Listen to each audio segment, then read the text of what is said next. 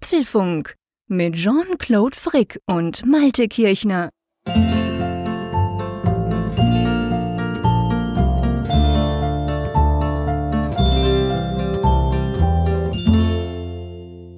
Die letzte Folge vor Frankfurt, Apfelfunk 179, aufgenommen am Mittwoch, 24. Juli 2019. Es sind, lieber Jean-Claude, nur noch drei Tage und ich wollte einleiten mit, das wird ja eine heiße Apfelfunkwoche, aber dass das so wörtlich zu verstehen ist, das habe ich ja nun nicht gedacht. Ich messe hier gerade aktuell 30 Grad in meinem Studio. Ich muss vorausschicken, ich habe die Fenster geöffnet. Also ich kann es wirklich nicht aushalten bei der Hitze sonst. Und äh, ich bitte zu entschuldigen, falls hier ein Rettungshubschrauber zuweilen mal rüberfliegt oder irgendwie ein Auto draußen vorbeifährt. Aber ja, der Gesunderhaltung vor Frankfurt soll es dann dienen. Ja, ja, es geht ja gar nicht, dass du plötzlich noch krank wirst oder dir einen Hitzschlag einfängst. Ich bin sogar geflüchtet. Ich sitze mal wieder im Wohnzimmer, da ist es 28 Grad, also recht angenehm. Draußen ist es 33 an diesem Mittwochabend, 10 Uhr. Und äh, unterm Dach in meinem Büro ist es 35. Also das sind alles keine Zahlen, die wir eigentlich haben wollen. Da will man dazu nicht quasseln. Drum ähm, bitte ich den ein bisschen schlechteren Ton zu entschuldigen. Ich habe mein Mikrofon einfach runtergenommen, weil es ist unerträglich heiß. Ich muss dir ja sagen, nach diesen zwei Wochen Nord Nordsee. Gut, eben, wie gesagt, du hast jetzt an der Nordsee auch gerade heiß, aber ah, ich muss schon sagen, also der Sommer so mit 20, sagen wir mal bis 25 Grad finde ich klasse. Aber diese, ich sag's jetzt nicht, aber diese unglaubliche Hitze, die wir im Moment haben, das ist nichts für mich. Das mag ich wirklich nicht. Nein, ich auch nicht. Also bis 30 Grad ist völlig in Ordnung. Ja. Darüber hinaus ist es halt so, du kannst halt viele Dinge nicht mehr machen, die du gerne machen würdest. Zum Beispiel im Garten jetzt arbeiten, das wird schnell unerträglich. Zum Beispiel Auch bestimmte Dach podcasten. Podcasten, allen voran. Also das ist ja nun eine hochkonzentrierte Angelegenheit. Definitiv. Und dann das in der Hitze, das macht wirklich keine Ja, man kann sich ja generell nicht so gut, also ich merke, es fällt mir immer wieder auf, man kann sich einfach auch nicht so gut konzentrieren. Also ich habe heute einen Radiobeitrag aufgenommen, da oben unterm Dach am Tag, ähm, so um 11 Uhr war es noch nicht ganz so heiß. Und dann dachte ich so, hey, meine Fresse, Frick, 90 Sekunden, eine kurze Erklärung über ein Thema und du fängst irgendwie sechsmal neu an, du schnippelst drum, du machst nochmal. Ich kann mich irgendwie nicht richtig konzentrieren. Also ich habe ja diese Woche auch noch Ferien, aber ja, irgendwie die Konzentrationsfähigkeit oder überhaupt die Leistungsfähigkeit, die leidet schon, wenn es so heiß ist. Ja, was man ja nicht denkt, ist, ich finde, also ich persönlich empfinde, Podcasten ist ja ein Stück weit auch wie ein kleiner Lauf, ne? Also mhm. so ein 50 Meter Lauf. Man und das, das macht Freude, also nicht jetzt so negativ verstehen, aber es ist eben so, es ist auch ein Stück weit fast körperliche Anstrengung. Ja. Und äh, gerade jetzt, wenn es warm ist, dann kommst du schon manchmal raus, als wenn du wirklich einen kleinen Marathon gelaufen bist. Ja, das stimmt. Bist. Und äh, man merkt eben auch so, das mag auch vielleicht an der Tageszeit liegen, wann wir diesen Podcast aufnehmen am späten Abend. Aber man merkt dann eben auch dann, wenn es wärmer ist, dass die geistige Fähigkeit durchzuhalten dann doch etwas dann nachlässt. Also das das, ich, ich glaube und ich hoffe, man hört es dem Podcast nicht an, aber es ist so ein Punkt, wo man dann auch denkt, okay, es ist jetzt gut, dass es jetzt nicht noch länger geht, weil mhm. ansonsten würde vielleicht jetzt irgendwie auch Blödsinn bei herauskommen, dass man Fehler macht oder irgendwas Wichtiges vergisst und sich hinterher ärgert darüber. Ja, definitiv. Also ich meine, gerade der Apfelfunk ist ja kein 50 Meter Lauf, wir sind meist ein bisschen länger. Von dem her ist es ein bisschen weiter in dem, in dem Sinne, wo wir rennen müssen sozusagen. Aber das machen wir auch gern. Das ist ja eigentlich unsere Passion. Wir lieben das ja.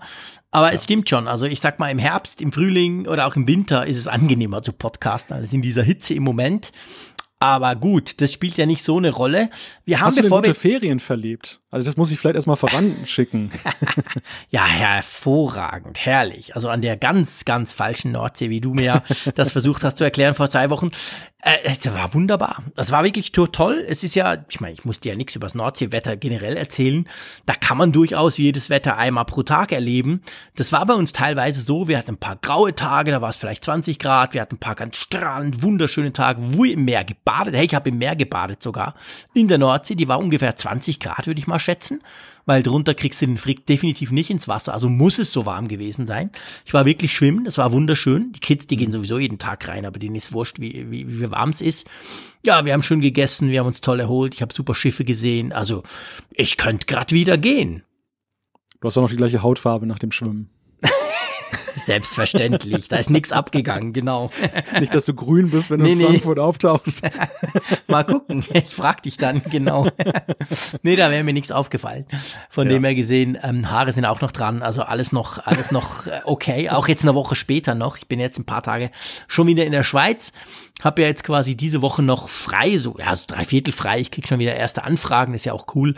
Und dann ist ja sozusagen dann das ein, das Highlight, das Ende meiner Ferien und gleichzeitig natürlich das absolute Highlight vom Jahr ist dann unsere große Frankfurt-Geschichte, wo wir nachher dazu kommen.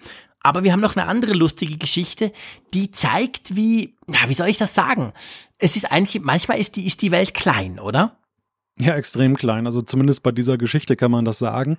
Wir bekamen nämlich eine Zuschrift zu unserer Nordsee-Folge, also der Folge, die, die wir vor zwei Wochen veröffentlicht haben. Und da hatten wir wie immer ja ein Symbolbild dann zu der Folgenbeschreibung. Das zeigte einen Leuchtturm und den hatte ich, äh, ich suche ja mal dann nach der Folge dann noch schnell ein schönes Bild heraus, was dann irgendwie passend zur Folge ist.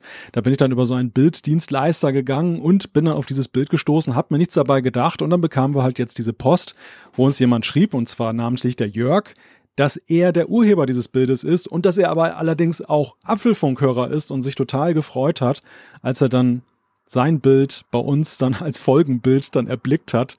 Ja, das fand ich einfach sensationell und yes. möchte auch an dieser Stelle noch einmal Danke dafür sagen, dass wir, dass er dieses wunderbare Bild bereitgestellt hat dann der Öffentlichkeit, so dass wir das verwenden konnten. Genau, weil wir klauen ja keine Bilder, bevor er jetzt denkt, Hä, was machen denn die da auf ihrer Webseite auf apfelfunk.com, sondern eben, wir haben so einen Dienstleister, da gucken wir, da gibt's eben diese Royalty-Free-Bilder, die man eben brauchen darf gratis in Franco. Und das war jetzt eben eines, das er geschossen hat. Und er erkennt auch noch, er hört sogar den Apfelfunk. Das finde ich einfach, das sind so Parallelen, die gibt's eigentlich gar nicht. Das ist unglaublich. Das ist wirklich witzig, nachdem wir doch jetzt 179 Folgen lang Bilder von dort holen, ja quasi verschiedenster Art, dass wir jetzt genau eines von ihm treffen. Das ist sehr witzig. Also ganz, ganz eine coole Geschichte. Genau. Ja, apropos coole Geschichte, mein Lieber. Es sind nur noch was haben wir denn, Mittwoch? Das ist ja eigentlich noch drei Tage, wenn wir so wollen. Dann ähm, sehen wir uns endlich mal wieder. Ja. Weil ja eigentlich schon krass, nach 179 Folgen sehen wir es doch erst zum zweiten Mal am Samstag, so live und echt und in groß und in Farbe. Das wird natürlich stattfinden und dann natürlich das eigentliche Highlight, sage ich jetzt mal, ist ja dann am Abend ab 18 Uhr unsere Sendung, die wir machen wollen, die wir machen werden. 100 Zuschauer sind dabei, zwei Gäste, der Raphael und der Michael. Ein großes Fest, das wird das Fest des Jahres, behaupte ich jetzt mal. Ich freue mich unglaublich drauf, ich bin schon richtig aufgeregt, aber positiv, im positiven Sinne. Und ja, ich meine, Geld, wir, wir können jetzt, das können wir jetzt schon verkünden, also die, die jetzt nicht dabei sein können, weil sie zum Beispiel kein Ticket bekommen haben. Es gab ja ganz, ganz viele, die auch gerne ein Ticket gehabt hätten, aber wir haben halt nur 100 Plätze im Derak Living Hotel. Ähm, die können trotzdem eigentlich ein bisschen dabei sein, oder?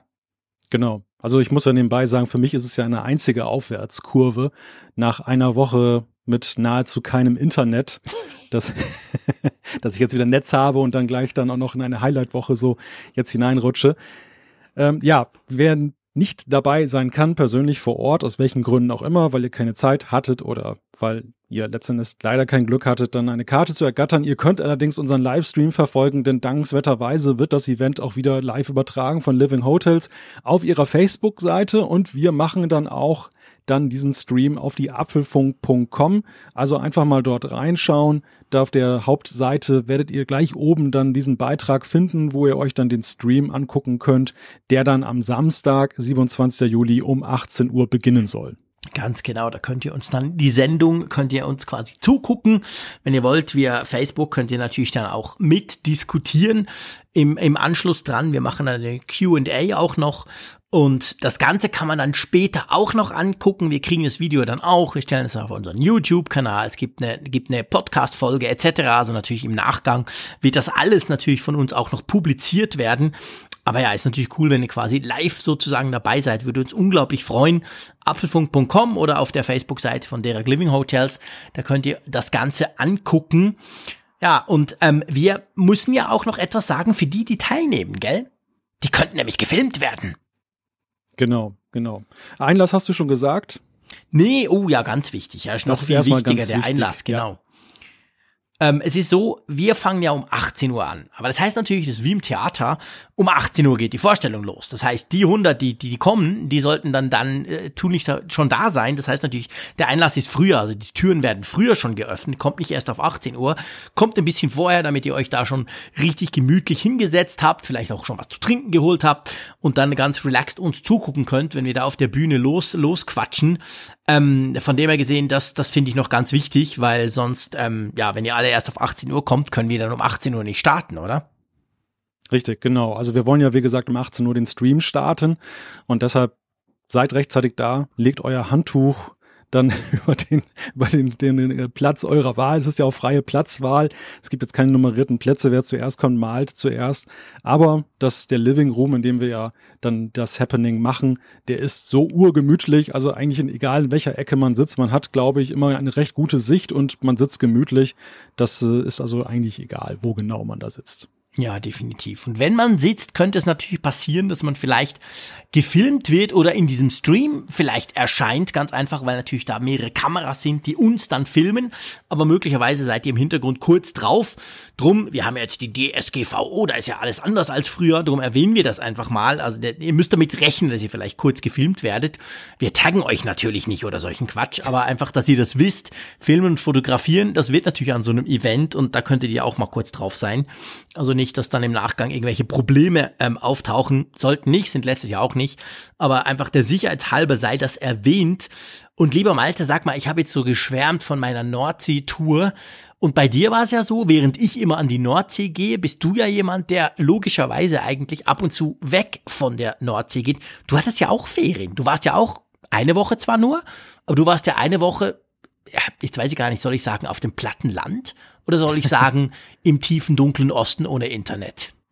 Oh je. Ja, es war, es war weder so platt, äh, noch war es jetzt so schlimm, was das Internet angeht. Ich hatte leider nur in meiner Ferienwohnung, das war so ein altes Gutshaus, was renoviert war und augenscheinlich sehr dicke Mauern hatte. Und deshalb drangen irgendwie keine Signale durch. Es gab weder WLAN, noch gab es irgendwie dann 4G-Empfang, es gab nur Edge.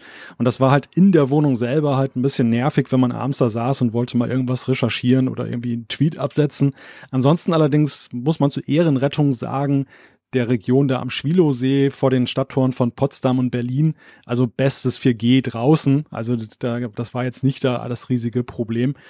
Ja, es war schön. Es war, ich, ich, es ist wahrscheinlich unverständlich, wenn man an der Nordsee wohnt, dass man der den Rücken zukehrt, dann auch wenn auch nur für eine Woche im Jahr. Nö, warum? Aber das kann ich total nachvollziehen. Ich kehre ja, den Bergen auch den Rücken. Ich bin eben. froh, wenn ich irgendwo anders hinkomme du wohnst ja auch dort, wo es schön ist. Und nebenbei, ich habe heute gelesen, CNN hat heute auch empfohlen, Bern mal aufzusuchen. Also nicht nur Zürich und äh, ich glaube Genf einen Besuch abzustatten, sondern auch gerade Bern. Das wird so ein bisschen als Kleinod angesehen, was dann eben Natürlich, ignoriert wird von Touristen. Bitte euch, Zürich, da müsst ihr nicht hin. Das hat einen See und da ist alles so furchtbar teuer. In Bern ist auch teuer, aber nur halb so teuer. Also kommt lieber nach Bern, das ist viel schöner und da sind die Berge ja. viel näher. Also war eine feine Sache, mal so einen Tapetenwechsel ja, cool. eine Woche zu machen und auch natürlich Berlin dann aufzusuchen. Mal so ein bisschen im Feriengruf, oder? Ich meine, du warst ja schon ein paar Mal für deine Ausbildung jetzt in Berlin und ich meine, du warst ja sicher vorher schon oft in Berlin, aber ist ja anders, wenn man Ferien macht, gell, als wenn man irgendwie quasi geschäftlich dort in der Stadt ist, oder? Ja, absolut. Allein die Tatsache, dass ich im Zoo war, das würde ich natürlich nicht, wenn ich geschäftlich dort bin. genau. Auf Recherche. Auf Recherche, genau, mit dem Panda-Bär gesprochen. Sehr cool. Es war übrigens witzig, by the way. Also ähm, wir, wir machen ja quasi den Bogen jetzt von unseren zwei Ferienfolgen ein bisschen dann langsam wieder in die harte Realität. Aber das war witzig. Du warst im Zoo und wir waren auch im Zoo. Was wir eigentlich normalerweise in Holland nie machen. Aber meine Kids, die hatten unbedingt, die haben gesagt, ey, wir wollen unbedingt in den Zoo. Gibt's da irgendwas? Und da habe ich mal kurz ein bisschen recherchiert. Und wir sind ja ganz im Süden von Holland und da war dann Rotterdam am nächsten. Und Rotterdam hat einen, sage ich jetzt als Schweizer, einen riesigen Zoo, ein gigantisches Teil. Und da waren wir jetzt den ganzen Tag lang. Und als du mir dann erzählt hast, dass du in Berlin im Zoo warst, muss ich lachen, haben wir quasi sozusagen das Gleiche gemacht. ja, wie so oft, ne? Dass ja. wir beide irgendwie dann auch so Parallelen haben. ja, dem, das ist schon witzig, genau. Gut, du, dann äh, schlage ich vor, lass uns doch mal zu, zu den ja. Themen kommen, weil wir haben, ja, man kann ja sagen, man muss fast ein bisschen zwei Wochen oder ja, doch eigentlich zwei Wochen aufarbeiten, weil die letzte Folge war ja vorproduziert, das war ja unsere klassische Ferienfolge. Also von dem her gesehen ist zwei Wochen lang hatten wir keine News und ich meine, da hat sich einiges angesammelt, oder? Oh ja, oh ja. Also wir haben eine Menge zu besprechen. Das erste Thema ist, iOS 12.4 ist veröffentlicht worden. Was es damit auf sich hat. Genau, dann geht's um 20 Jahre iBook und 20 Jahre Wi-Fi bei Apple. Das ist auch ein ganz spannendes Jubiläum, das wir dieser Tage quasi feiern konnten. Wir werfen einen Blick in die Zukunft. Die Apple Watch soll ab dem Jahr 2020 mit einem Micro-LED-Display ausgeliefert werden, sagt die Gerüchteküche. Was ist Micro-LED und was bringt das? iOS 13 Public Beta 3 oder Developer Beta 4 wurde released. Da werden wir auch kurz drüber sprechen. Vielleicht habt ihr es gemerkt oder wie die meisten auch nicht. Walkie Talkie war eine ganze Weile weg. Warum und warum das jetzt wieder da ist, dazu mehr. Dann ist diese Sendung netterweise wieder versponsert. Was das genau heißt, erklären wir euch dann später. Und dann geht es darum, dass Apple und Podcasts, ein spannendes Thema. Und da gibt es jetzt ja, im Moment Neuigkeiten, die durchaus interessant sind. Was das genau heißt und was das vielleicht auch für uns heißt, besprechen wir dann später. Dann hat Jean-Claude noch einen spannenden App-Tipp für euch bereit und natürlich dann Umfrage der Woche und die Zuschriften unserer Hörer. Genau. Ich hoffe jetzt, bevor ihr denkt, was denn da für ein Düsentriebwerk los beim Frick oder beziehungsweise woher kommt das? Ich weiß nicht, ob ihr es hört. Mein MacBook Pro, mein nettes ohne Touchbar, ähm, hat jetzt gerade angefangen rumzulüften, weil wahrscheinlich die Temperatur hier im Wohnzimmer auch steigt. Kann ich nichts dagegen tun. Einfach, ähm, ich hoffe, ihr könnt das einfach ein bisschen ähm, ignorieren, sage ich mal, dass der da im Hintergrund vor sich hin pfeift. Das ist halt, wenn man da so quasi ad hoc irgendwo produzieren muss und nicht dabei bei seinen schönen Bildschirmen. Ich habe auch viel zu wenig Bildschirmplatz, by the way. So ein iPad Pro und so ein kleines, mickriges 13 Zoll MacBook Pro, das geht ja eigentlich gar nicht. Aber egal, egal ich probiere es mal.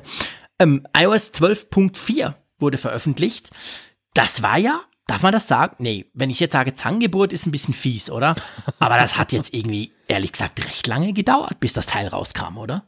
Ja, ewig, ewig. Sieben Betas, also Krass. für eine Punktversion sieben Betas. Das ist ja, das hat ja schon fast Hauptrelease-Qualitäten und viele haben sich gefragt, warum dauert das so lange? Warum wird da so lange dran getestet? Wo, wo liegt da der, der Hase im Pfeffer?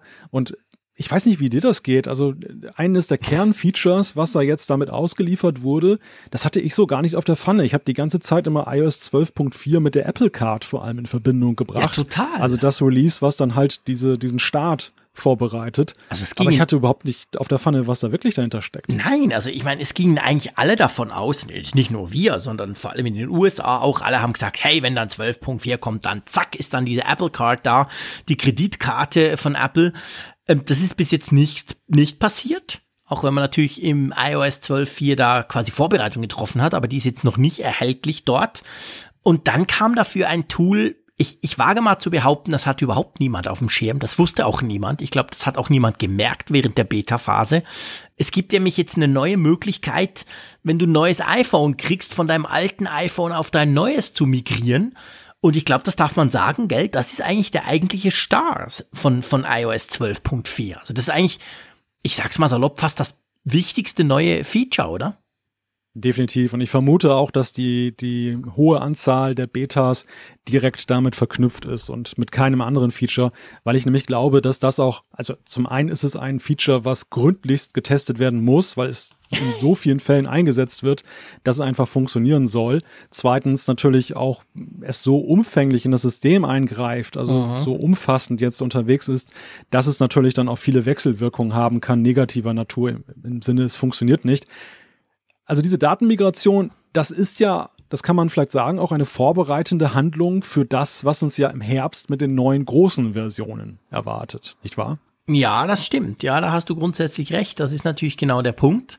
Und vielleicht kurz, wir müssen kurz sagen, was ist denn anders? Ich meine, jeder, der schon mal ein iPhone hatte und ein neues gekriegt hat oder auch ein iPad, da geht das auch, der weiß ja, man konnte ja vorher schon Daten migrieren. Man musste ja nicht sinnigerweise wie ganz früher und iTunes Backup ablegen, Kabel einstecken, drei Tage warten und so. Da gab es ja über iCloud und es gibt diesen Migrationsassistenten, der schon mal die ganzen Einstellungen relativ easy peasy rübernimmt. Was ist denn jetzt eigentlich neu an 12.4? Was kann man da machen, was man vorher nicht konnte? Ja, neu ist, dass du jetzt eine Peer-to-Peer-Verbindung über WLAN zwischen den Geräten aufbauen kannst, dass sie dann die Daten dann eben übertragen. Also, dass du nicht dann wireless dann den Hauptteil über die iCloud runterholst, mhm. was ja auch voraussetzt, dass du einen entsprechend großen iCloud-Account erstmal hast, der ja dann auch was kostet, genau. sondern dass du eben tatsächlich dann von Gerät zu Gerät ohne den, äh, zur Hilfenahme einer Cloud und des Internets das dann rüber machen kannst. Du kannst sogar das über ein Kabel übertragen. Ich lache schon mal ein einen bisschen. kleinen Kniff hast. Genau, erzähl mal. Ich habe das auch gelesen und dachte zuerst, das ist ein 1. April-Scherz. Aber ja, klar, man kann, wenn man kein WLAN hat, irgendwo in der Wüste, ähm, kann man das machen, aber man braucht zwei, beziehungsweise ein ganz spezielles Kabel dazu, gell? Ja. Ja, du brauchst irgendwie so einen Adapter. Ich weiß gar nicht, was ist das noch für ein Doch, Ding? das ist dieser, das ist dieser Lightning, das ist dieser, die verkaufen den als irgendwie Fotoadapter. Also du, das ist Lightning und auf der, also Lightning und dann hast du einen so, so, so, so Klotz dran und der hat auf der einen Seite einen SD-Kartenreader für, für Micro-SDs, also für die kleinen, glaube ich, wenn, oder, oder mhm. für die mittleren, ich bin nicht ganz sicher. Und daneben einen klassischen USB. Ich glaube, der ist gedacht, wenn du deine Kamera irgendwie, wenn du direkt deine Kamera auslesen willst. Und wenn du den nimmst, hast du ja salopp gesagt, statt einem Lightning-Anschluss an deinem iPhone ja einen USB-Anschluss, einen normalen, also nicht USB-C, sondern USB, den anderen, den wir seit 100 Jahren haben. Und da kannst du ja dann dein Lightning auf normal USB-Kabel einstecken. Das heißt, dann nimmst du dein normales Lightning-Kabel, das wir alle brauchen zum Laden, und eben diesen Adapter und dann kannst du dadurch quasi zwei zwei iPhones zusammenklöppeln. Und ich glaube, wenn jemand noch einen Grund gesucht hat, warum es cool wäre, wenn das iPhone USB-C kriegt, da wäre zum Beispiel, weil ein USB-C-Kabel hat zwei Stecker auf der gleichen, hat auf der einen Seite einen USB-C-Stecker, auf der anderen auch einen USB-C-Stecker. Da würde das gehen. So geht das bei, mhm. bei Smartphones, ähm, bei Android-Smartphones eigentlich recht gut. Aber ja, Apple hat immerhin, will, wollen sie diese Möglichkeiten bieten. Und 9 to 5 Mac habe ich heute ein Video gesehen, die haben das getestet und die sagen, es sei langsamer, als wenn du es über WLAN machst.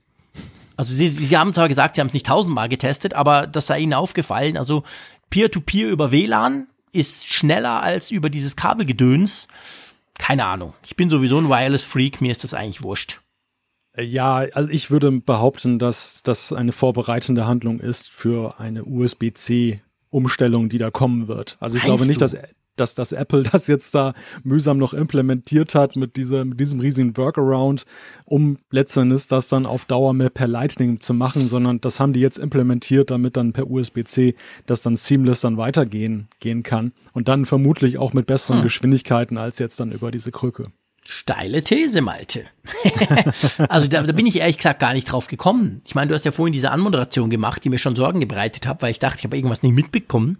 Ähm, ja, das kann man natürlich durchaus so sehen, ja, okay, das, das kann ich, kann ich insofern nachvollziehen, aber ja, also ich meine, wir wissen ja eigentlich inzwischen, oder man meint zu wissen, dass bei den neuesten Gerüchten ums iPhone, also ich glaube, Zwischen dürfte relativ klar sein, dass das iPhone 11 oder wie es dann auch heißen wird, das Ding, was, was im September vorgestellt wird, wird kein USB-C haben. Da wird noch Lightning dabei sein aber natürlich das nächstjährige, vielleicht große, super neu Design und alles neu. Das 2020er iPhone könnte das dann natürlich durchaus unter Umständen haben. Wobei ich mich schon auch frage, ich meine, diese Migrationsassistenten von Phone zu Phone, die gibt's ja auch zum Beispiel bei Huawei, die haben auch sowas. Funktioniert wirklich gut und vor allem sehr schnell. Samsung hat das auch. Und da ist meistens, also man kann auch per Kabel, aber es ist tatsächlich so, dass du musst gar nicht unbedingt per Kabel. Du hast ein WLAN zu Hause zum Beispiel und dann zack, puff, macht er das alles über WLAN und es geht wirklich schnell. Also ich, ich, ja, ich weiß nicht, ob dieses Kabelzeug, ich, ich, ich weiß gar nicht, warum sie das überhaupt machen. Meinst du, es hat wirklich jemand das, das Bedürfnis, ein iPhone oder ein iPad neu aufzusetzen, nur per Kabel, weil er gerade kein WLAN hat? Ist das realistisch? Ja, ich weiß gar nicht, ob du überhaupt einen WLAN-Access-Point brauchst, weil es ja eine Peer-to-Peer-Verbindung ist. Gut, vielleicht ist. brauchst du gar keinen, stimmt. Die machen, ja, Was, da habe ich mir noch gar ja, nicht überlegt, natürlich, stimmt. Kann, kann allenfalls sein. Die machen es ja direkt. Eben, ja, eben. Also es kann allenfalls sein, dass es für Szenarien gedacht ist, wo dann eben irgendwelche störenden Einflüsse dann ein WLAN, die WLAN-Verbindung einschränken oder eben halt für irgendeinen so Sicherheits-Use-Case, dass du sagst, ich äh, habe aus irgendwelchen irrationalen oder auch rationalen Gründen halt Sorge, dass wenn mhm. ich dann diese Gerätedaten dann wireless übertrage, dass sie irgendwie abgefangen und dekodiert, dechiffriert werden so. könnten. Ich gehe davon aus, dass es verschlüsselt ist. Und dass man dann eben auf Nummer sicher geht. Also wenn zum Beispiel irgendwie der Geheimdienst jetzt seine iPhones ja, überspielt, klar. dass sie dann eben zumindest die Möglichkeit haben, es dann über ein Kabel zu machen. Ich muss allerdings noch mal kurz einschränken. Du hast meine Anmoder An Anmoderation ja etwas dann in den Olymp gehoben, indem du gesagt hast, dass das dann darauf bezogen auf USB-C. Der Gedanke kam mir tatsächlich erst jetzt während des Gesprächs. Mhm. Ich habe eher darauf abgezielt, dass das eine vorbereitende Handlung ist mit Blick auf iTunes, dass iTunes uns abhanden kommt in macOS Catalina. Ja, aber wir kriegen ja die, also wir kriegen ja die Funktionalität, iPhone, Backups etc. pp. kriegen wir direkt im Finder. Es ist ja nicht das so, dass wir das nicht ja, mehr ja. machen können. Nein, das meinte ich auch nicht. Aber ich glaube schon, dass eben es wird ja schon für viele Nutzer etwas unsichtbarer werden. Dadurch. Das stimmt, das, das stimmt. Das, also gerade der nicht so ja in den Sachen drinsteckende mhm. Nutzer wird dann womöglich dann erstmal suchen müssen und ja. das nicht im, im Finder vermuten, weil er halt das dezidierte Programm sucht. Und für gerade für jene Nutzer ist das natürlich eine tolle Sache, dass sie eben dann die Möglichkeit haben, das direkt von Phone zu Phone zu machen, so wie das generell natürlich eine gute Sache ist. Also ich finde klar, das mit iCloud, das war ein Weg, den konnte man gut gehen in der Vergangenheit. Aber dass man alles erstmal übers Netz schieben muss, ja, warum? Ne? Ich meine, ja, es ist viel praktischer, die jetzt gefundene klar. Lösung ist ja viel nützlicher. Ja, logisch. Also da bin ich ganz bei dir. Also ich meine, das ist eine Funktion, ich habe sie schon ein paar Mal erwähnt, die haben andere, andere schon länger, aber das macht sie ja nicht schlechter, im Gegenteil, das macht sie eben super praktisch, weil das wirklich etwas sehr, sehr Praktisches ist. Und ich habe das oft, wenn ich Android-Smartphones ja teste, dann lege ich die neben ein ähnliches Modell vom gleichen Hersteller oder einfach, sagen wir eben, ein neues Samsung neben das alte Samsung und dann macht das rucke zucke und das geht auch super schnell. Das geht eigentlich immer schneller, als wenn ich meine iPhones neu aufsetze und die quasi aus der Cloud wieder, wieder herstelle. Also von dem her ist das, man kann jetzt sagen, überfällig gewesen, aber auf jeden Fall eine schöne, eine schöne Sache. Und die kam wirklich überraschend. Es ist eigentlich überraschend, dass wir jetzt bei iOS 12.4 über so ein Tool sprechen, dass keiner irgendwie damit gerechnet hat und nicht über die Apple Card, die ja sowieso nicht zu uns kommt und die, wenn sie kommt, in den USA kommt. Aber ja, das ist spannend und fast mehr, wie ich finde, fast mehr Aufmerksamkeit, auch zum Teil zu Recht, hat ja noch ein anderes Update ähm, gebracht, zumindest auf sozialen Medien, finde ich, wurde das auch gefeiert und ich darf, das darf man, glaube ich, sagen, das darf man auch mal feiern, oder? Ja, das darf man definitiv feiern, denn es gibt neue Versionen, nicht lachen, für iOS 9 und iOS 10, nämlich die 9.3.6 und die 10.3.4. Man sollte ja meinen, dass mit Blick darauf, dass wir im Herbst jetzt dann iOS 13 dann vor der Tür stehen haben, dass es da gar keine Updates mehr für gibt. Das sind ja Betriebssysteme für, für, für Geräte, die längst nicht mehr eben dann noch offiziell mhm. weiter supported werden.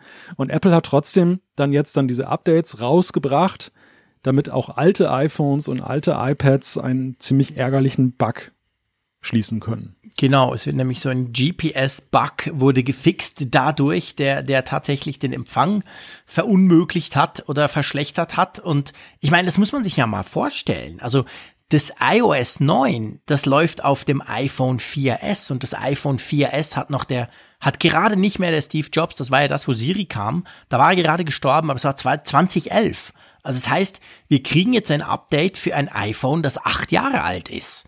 Ich meine, hey, das macht kein anderer Hersteller. Nicht, nicht im Ansatz, nicht annähernd.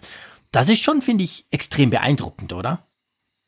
Das ist beeindruckend und da spielt Apple, finde ich, eine Stärke aus, die sie ja so grundsätzlich ja sowieso schon immer an den Tag gelegt haben, dass sie nämlich dann im Gegensatz zu vielen Android-Herstellern ihre Geräte ja sehr lange ver vergleichsweise supporten.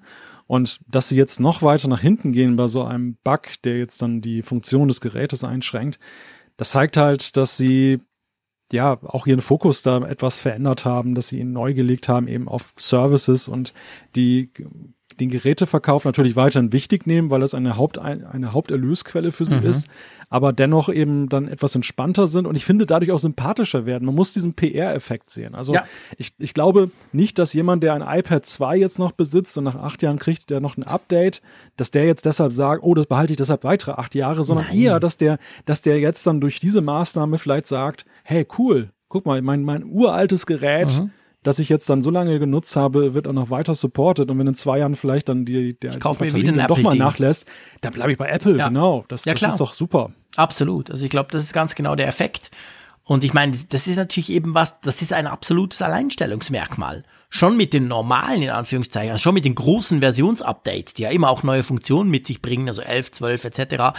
Schon da sind sie ja Meilen weiter als Google oder als Samsung, Huawei, egal wen du da nimmst. Die, die, die machen ja zwei, maximal drei Jahre und dann ist Schicht im Schacht. Und Apple macht ja fünf Jahre, manchmal sechs Jahre, je nach Modell. Und von den Bugfixes eben, da ist es noch krasser. Jetzt in dem Fall sind es acht Jahre, wo sie noch einen Fehler beheben, der eben die Zeit umstellen konnte, weil das GPS nicht richtig funktioniert hat und so Zeug. Also das ist schon krass. Das ist wirklich erstaunlich und ich finde das cool, dass das Apple macht und finde es auch absolut legitim, dass sie das so ein bisschen natürlich auch herausstreichen im Sinn von, hey, bei uns bist du wirklich ähm, future-proof, weil du kannst dein Zeug wirklich lange behalten. Und das kommt ja den Leuten entgegen, weil man weiß ja, dass sie ihre Geräte immer länger behalten, weil die Schritte ja auch nicht mehr so ganz groß sind. Aber ja, das ist wirklich cool. Das hat mich auch riesig gefreut. Von dem her gesehen war das eigentlich ein spannendes Updaten. Wollen wir gleich, wenn wir schon dabei sind, gleich nochmal einen Blick zurückwerfen? Noch ein bisschen weiter zurück als acht Jahre? Ja, vielleicht noch kurz die Anmerkung, es spricht ja auch für einen geordneten Haushalt, wenn man tatsächlich dann die Source Codes für iOS 9 Meinst wenn man die noch so hat? gut verwahrt hat, Wenn man die noch findet. dass man sie noch weiterentwickeln kann. Ich meine, das, man könnte ja geneigt sein, wenn man drei Versionen weiter ist, dass irgendwie Oh, jetzt habe ich das gelöscht. Scheiße, das war jetzt auf dieser USB-Festplatte, aber wie weit? genau. Naja, gut, also ganz ehrlich gesagt, da gehe ich davon aus, bei einem Konzern wie Apple, da gehe ich eigentlich bei jedem Konzern davon aus. Ich bin sicher, Ja, auch Google hat Android gefährlich. 2.0 noch, Ja. aber sie haben halt keine Lust mehr, das weiterzuentwickeln und dann Up Updates zu liefern. Ähm, aber ja, klar, also es braucht natürlich, ich gebe dir recht, es braucht eine gewisse Logistik, die das Ganze irgendwie auch möglich macht, dass man da überhaupt noch Hand anlegen kann, dass das überhaupt noch funktioniert, der Update-Prozess. Ähm, das stimmt. Das ist wahr. Ich meine, war das jetzt mal ganz salopp? Doch, iOS 9 natürlich, klar. Das war auch schon over the air, oder? Das war nicht per iTunes. Nee, das ist ja noch gar nicht so lange her, iOS 9. Nee, nee, das ist klar. I I iPhone 4S ist schon extrem lange her, aber das, das hat ja eben einige Versionsupdates bekommen. Ja, das drei, klappt schon. Jahr, drei Jahre. Drei Jahre. Da ne? siehst du, genau. Also so lange ist es noch nicht her. Ich habe jetzt halt immer dieses iPhone 4S vor Augen und das ist wirklich schon lange her. Also ich habe noch so eins rumfliegen, aber das, das willst du nicht starten. Das, das, das, das, das ist ja kleiner als mein Fingernagel. Das geht, das ist ja, also was heißt Mäusekino? Das ist ja ein Witz. Das ist ja unglaublich klein. Aber ja, klar, kriegt noch ein Update. Apropos ähm, Update, beziehungsweise apropos eben lange zurück. Wir feiern 20 Jahre iBook. Und ich weiß nicht, ob du dich noch ans iBook erinnerst. Ich bin ja von uns beiden leider der viel ältere Typ. Ich bin ja schon ein alter Sack. Ich hatte sogar so ein Teil. In quietschig orange. Wenn man das heute anguckt, denkt man, mein Gott, damit hat man sich rausgetraut. Man hat es sogar stolz rumgetragen mit diesem komischen Henkel, den das Teil hatte. Aber das war ja schon so ein ikonisches Teil. Ja, also ich habe das seinerzeit aus dem PC-Lager heraus mitverfolgt. Ich habe es nie besessen. Aber m, ja, es war auch einer der Berührungspunkte, die ich hatte mit Apple. Also im Sinne von, dass ich eben zur Kenntnis genommen habe, dass da Apple noch ist und oder gerade wiederkommt. Und das war halt zu der Zeit, das war noch das ganz graue Notebook oder das dunkle Notebook-Zeitalter, wo die Dinger alle eckig und langweilig waren und so unglaublich wenig konnten und meistens auch ziemlich laut und heiß waren. Und da, da war das natürlich sensationell, als dann da eben nach dem bunten iMac dann eben dieses bunte iBook dann kam, was dann auch noch was sensationell anderes konnte, nämlich es, es brauchte kein Kabel, es, es konnte da, es konnte kabellos Daten übertragen, Wi-Fi. Und das finde ich eigentlich fast das Krassere dran. Ich meine, klar, man kann sich die Bilder von dem iBook angucken, man denkt so, what? Aber ich meine, das war halt eigentlich ein iMac zum Mitnehmen. Und das war ja auch das Spannende. Das war ja die Zeit, wo der iMac unglaublich geboomt hat. Wo der, iMac hat Apple eigentlich so ein bisschen rausgerissen aus der ganzen Misere, aus der beinahe Pleite. Und dann kam eben mit dem iBook quasi die Möglichkeit, das Ding äh, mitzunehmen. Und wenn du jetzt heute eigentlich, wie du es jetzt gesagt hast, hey, man konnte damit wireless irgendwas machen, Daten übertragen ähm, äh, ins eigentliche Internet, so ganz Internet war es ja noch nicht, aber doch ein, doch es gab es natürlich auch schon. Ich meine, das ist schon etwas, das kann man sich eigentlich gar nicht mehr vorstellen. Geräte, die nicht WLAN drin hatten. Und trotzdem war dieses iBook das erste eigentlich kommerziell groß erfolgreiche Gerät, das standardmäßig WLAN drin hatte, also beziehungsweise Wi-Fi, oder? Ja, ja. Ich meine, das, das, waren ja noch ganz schlimme Zeiten damals. Man hatte noch so riesige Netzwerkkarten, zumindest im PC drin, die, die waren ja länger als ein Lineal und die hatten dann hinten so ganz grausame Stecker, nicht mal diese Patch-Verbindung immer, sondern auch, wie hießen die, Token Ring oder so? Ja, Token, das war, das ja, natürlich, so, Token so an, Ring und dann hast du diese Koaxialkabel so. da dran, da musstest du immer den, das hatten ja. wir im Radio, das war zwar noch ein paar Jahre früher, das war so in den 90er, Mitte der 90er Jahre, da hatten, da, das musstest du immer abschließen. Also quasi, du hast ja. so einen Ring gemacht mit, mit diesen, mit diesen drei, also weißt du, mit diesen Weichen, ähm, Linkskabel, Rechtskabel, in der Mitte Kabel, da hast du den, den, den, den PC dran gehängt. Und wenn du am Ende des Rings nicht noch so ein, äh, wie hieß das, so, so, so ein Endstück, also wie bei einem Wasserschlauch, mhm. blöd gesagt, dann ging das total in die Hose. Ich habe da damals in den, das war 1996, 95, habe ich so ein Novel-Netzwerk warten ja, dürfen bei meinem Radiosender, oh, weil keiner hatte Lust und ich habe leichtsinnigerweise, wie ich das immer mache, gesagt, ja, das kriege ich schon hin. Meine Güte, das war ja Horror. Genau, das waren solche Zeiten, ja. Schrecklich. ja, und, und das muss man halt, das muss man halt als Kontext sehen, dann eben für diese Vorstellung, weil aus heutiger Sicht wirkt das ja ziemlich, ja, Banane, ne? Also Merkwürdig, also, ja. Apple hat ein Notebook vorgestellt, was WLAN kann. Wow. wow. Das ist, aber das, das war zu der Zeit, war das halt ein, ein totaler Ausreißer und es war ja auch eben so, dass ähm, die meisten Notebooks halt Businessgeräte waren. Das, Apple hatte ja ganz klar auch für sicher eine Trennung geschaffen, dass sie eben gesagt haben, dieses Notebook, auch wenn es natürlich asig teuer war zu der Zeit, mhm. ist eben ein Consumer-Gerät und wir bringen Wi-Fi in den Consumer in den Consumer-Raum sozusagen. Also wir behalten es jetzt nicht nur vor für geschäftliche Anwendungen. Ja. Und das finde ich hat eben, ja, man, ich möchte fast sagen, das ist so eine aus, aus heutiger Sicht verkannte Revolution, die da auch mit eingeleitet wurde. Also man, man guckt natürlich sehr so auf das iPhone und diese, diese zentralen Events wie das iPad, aber auch da steckt ja etwas, wo Apple dann vorhandene Sachen aufgenommen hat, aber eben in eine neue Richtung gepusht hat und relativ schnell waren andere Hersteller auch dabei und sind den einen ähnlichen Weg gegangen. Ja, absolut. Also ich meine, es ist ja nicht so, dass Apple das WLAN erfunden hat, aber sie haben es als erster wirklich das Wi-Fi eingebaut in ein Gerät für die Massen und, und haben es dadurch natürlich die Technologie an und für sich gepusht. Ich meine, vielleicht erinnert man sich noch, oder man kann es mal nach, nachgoogeln, wir, wir hauen einen Link in die Show Notes. Ähm, der Steve Jobs hat ja das vorgestellt, wo es ums, ums WLAN-Thema geht, hat er genau dieses orange iBook genommen, das ich mir dann später gekauft hatte, und hat so einen Hula-Hoop-Ring, so, so einen runden, äh, sagt man dem so? Also weißt du, so, so, so einen Ring zum, zum, zum Bauchtanz oder whatever damit machen und hat den dann so drumrum fallen, also drumrum drehen lassen zum quasi demonstrieren, guckt mal, da ist kein Kabel dran. Das Ding ist quasi frei, es liegt bei mir hier auf der Hand. Ich kann mit diesem Ring rundrum fahren, ohne dass da irgendwas passiert, um das zu beweisen. Also so, so neu war das, dass man das quasi gar nicht geglaubt hat, dass man da dachte, da ist doch irgendwo ein Kabel dran oder so. Ich meine, absurd, wenn man das heute so sagt. Aber ja, vor 20, 20 Jahren war das eine große Revolution, war das echt eine große Sache. Ja, böse Zungen haben ja seinerzeit gesagt, Apple hat in einen Toilettensitz einen Computer eingebaut. Ja, ja, ich meine, so sah er ehrlich gesagt ja auch aus. genau, also ich meine, er war, er war kultig, er war, wenn du vom, vom iMac kommst natürlich, hat's perfekt gepasst. Das wusste jeder sofort, hä, ist es ein iMac? Nee, das ist irgendwas anderes, aber so was ähnliches. Also das war schon, aber ich meine, heute, klar, pff, grausam. Das sah eigentlich aus wie so diese 70er Jahre Plastikdinger. Es gab ja so dieses komisch, gab ja auch Sessel in den 70er Jahren, weißt du, gab es doch viele so orange die hässliche Plastik irgendwas, Stühle, Tische, irgendwas. Oh ja, also eigentlich hat es oh ja. so, da, klar, es war so ein bisschen natürlich eleganter und so, aber es hat so ein bisschen an das erinnert. Es hat mich selber sogar damals so ein bisschen an diese, diese Zeit erinnert, die ich ja wirklich nur als kleines Kind knapp noch so einigermaßen mit, miterlebt habe. Aber das hat dem, dem Erfolg vom iBook ja überhaupt nicht Abbruch getan. Das Ding lief gut, das Ding hat sich super gut verkauft und hat dann eben zusammen mit dem iMac dazu geführt, dass wieder ordentlich Kohle in die Kasse von Apple kam.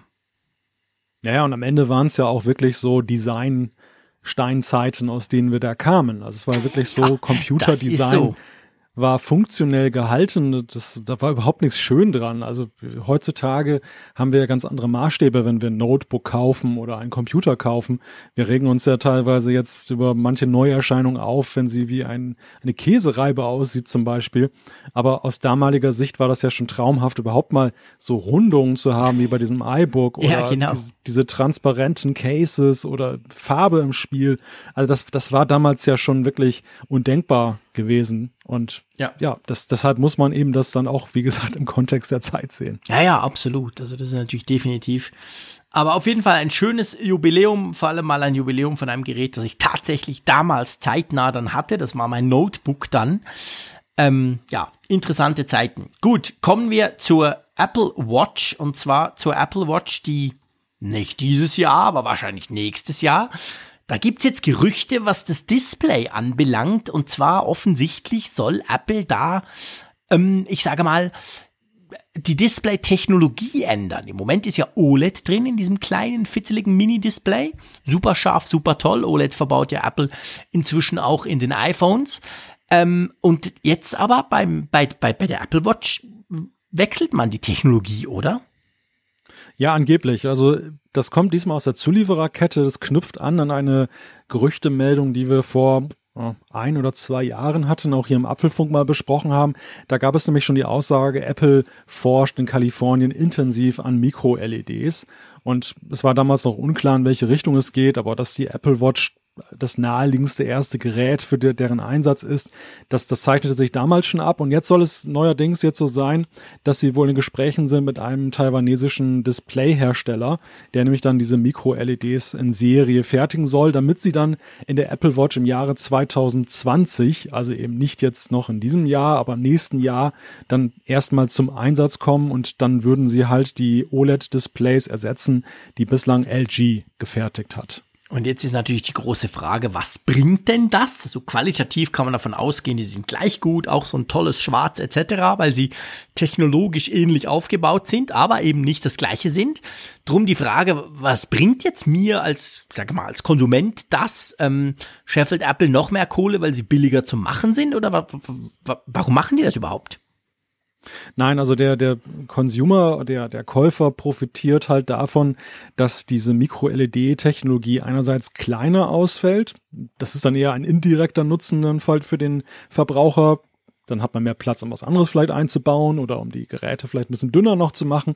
Vor allem aber geht es um das Batterie, die Batterielaufzeit. Die Mikro-LEDs sollen wohl noch sparsamer sein als die OLEDs und sie sollen auch weniger anfällig sein, einzubrennen nun ist mir nicht bekannt, dass irgendwie großartig Apple Watches eingebrannt sind in den letzten mhm. Jahren. Aber ja, das ist dem auch dann ja manchmal der Softwaresteuerung zu verdanken, dass es eben nicht passiert und für Apple dann ein Benefit, der auf die eine oder andere Weise sich für uns vielleicht auch dann positiv auswirkt. Definitiv. Also gerade das Thema Burning ist ja grundsätzlich bei OLEDs ein riesiges Thema. Googelt mal danach, da findet ihr unglaubliche Geschichten. Äh, nicht unbedingt von den iPhones, da geht's jetzt noch bis jetzt, aber von anderen hört man immer wieder ganz schlimm und so. Ähm, schwieriges Thema. Ich glaube bei den Apple Watch definitiv auch kein Thema, aber ich meine, kann ja nicht schaden, wenn man das grundsätzlich vorbeugen kann, indem die Technologie weniger anfällig ist. Also mal gucken. Das ist etwas, was wir, wenn überhaupt, dann erst nächstes Jahr kriegen. Aber es ist manchmal spannend, ja so ein bisschen einen Blick etwas weiter vorauszuwerfen, oder? Ja, also ich weiß nicht, wie dir das geht. So, ich habe jetzt noch so im Urlaub mal überlegt, was fehlt mir eigentlich an der Apple Watch? Und so ein Feature, was ich wirklich genial finden würde, das wäre tatsächlich so ein Always-On-Display. Mhm. Ja. In irgendeiner Weise. Gar nicht mal, dass es alles zu sehen ist die ganze Zeit. Es ist ja nachvollziehbar, dass das schwierig zu realisieren ist, aber dass man zumindest die Uhrzeit Absolut. permanent drauf hat. Das wäre doch genial. Ja, das wäre, wär, ich meine, das ist, das wäre Hammer. Und wir wissen alle, warum Apple das nicht macht. Die Dinger brauchen halt, auch wenn es OLED ist und auch wenn es fast schwarz auf schwarz ist, man kennt das von anderen Smartphones, das Ding braucht trotzdem Strom. Drum hat Apple bis jetzt nicht, nicht gemacht. Und ich könnte mir wirklich vorstellen, ich meine, die Laufzeit der, der Apple Watch ist ja wirklich nicht schlecht. Je nach Nutzung muss man das ja nur alle zwei, drei Tage aufladen.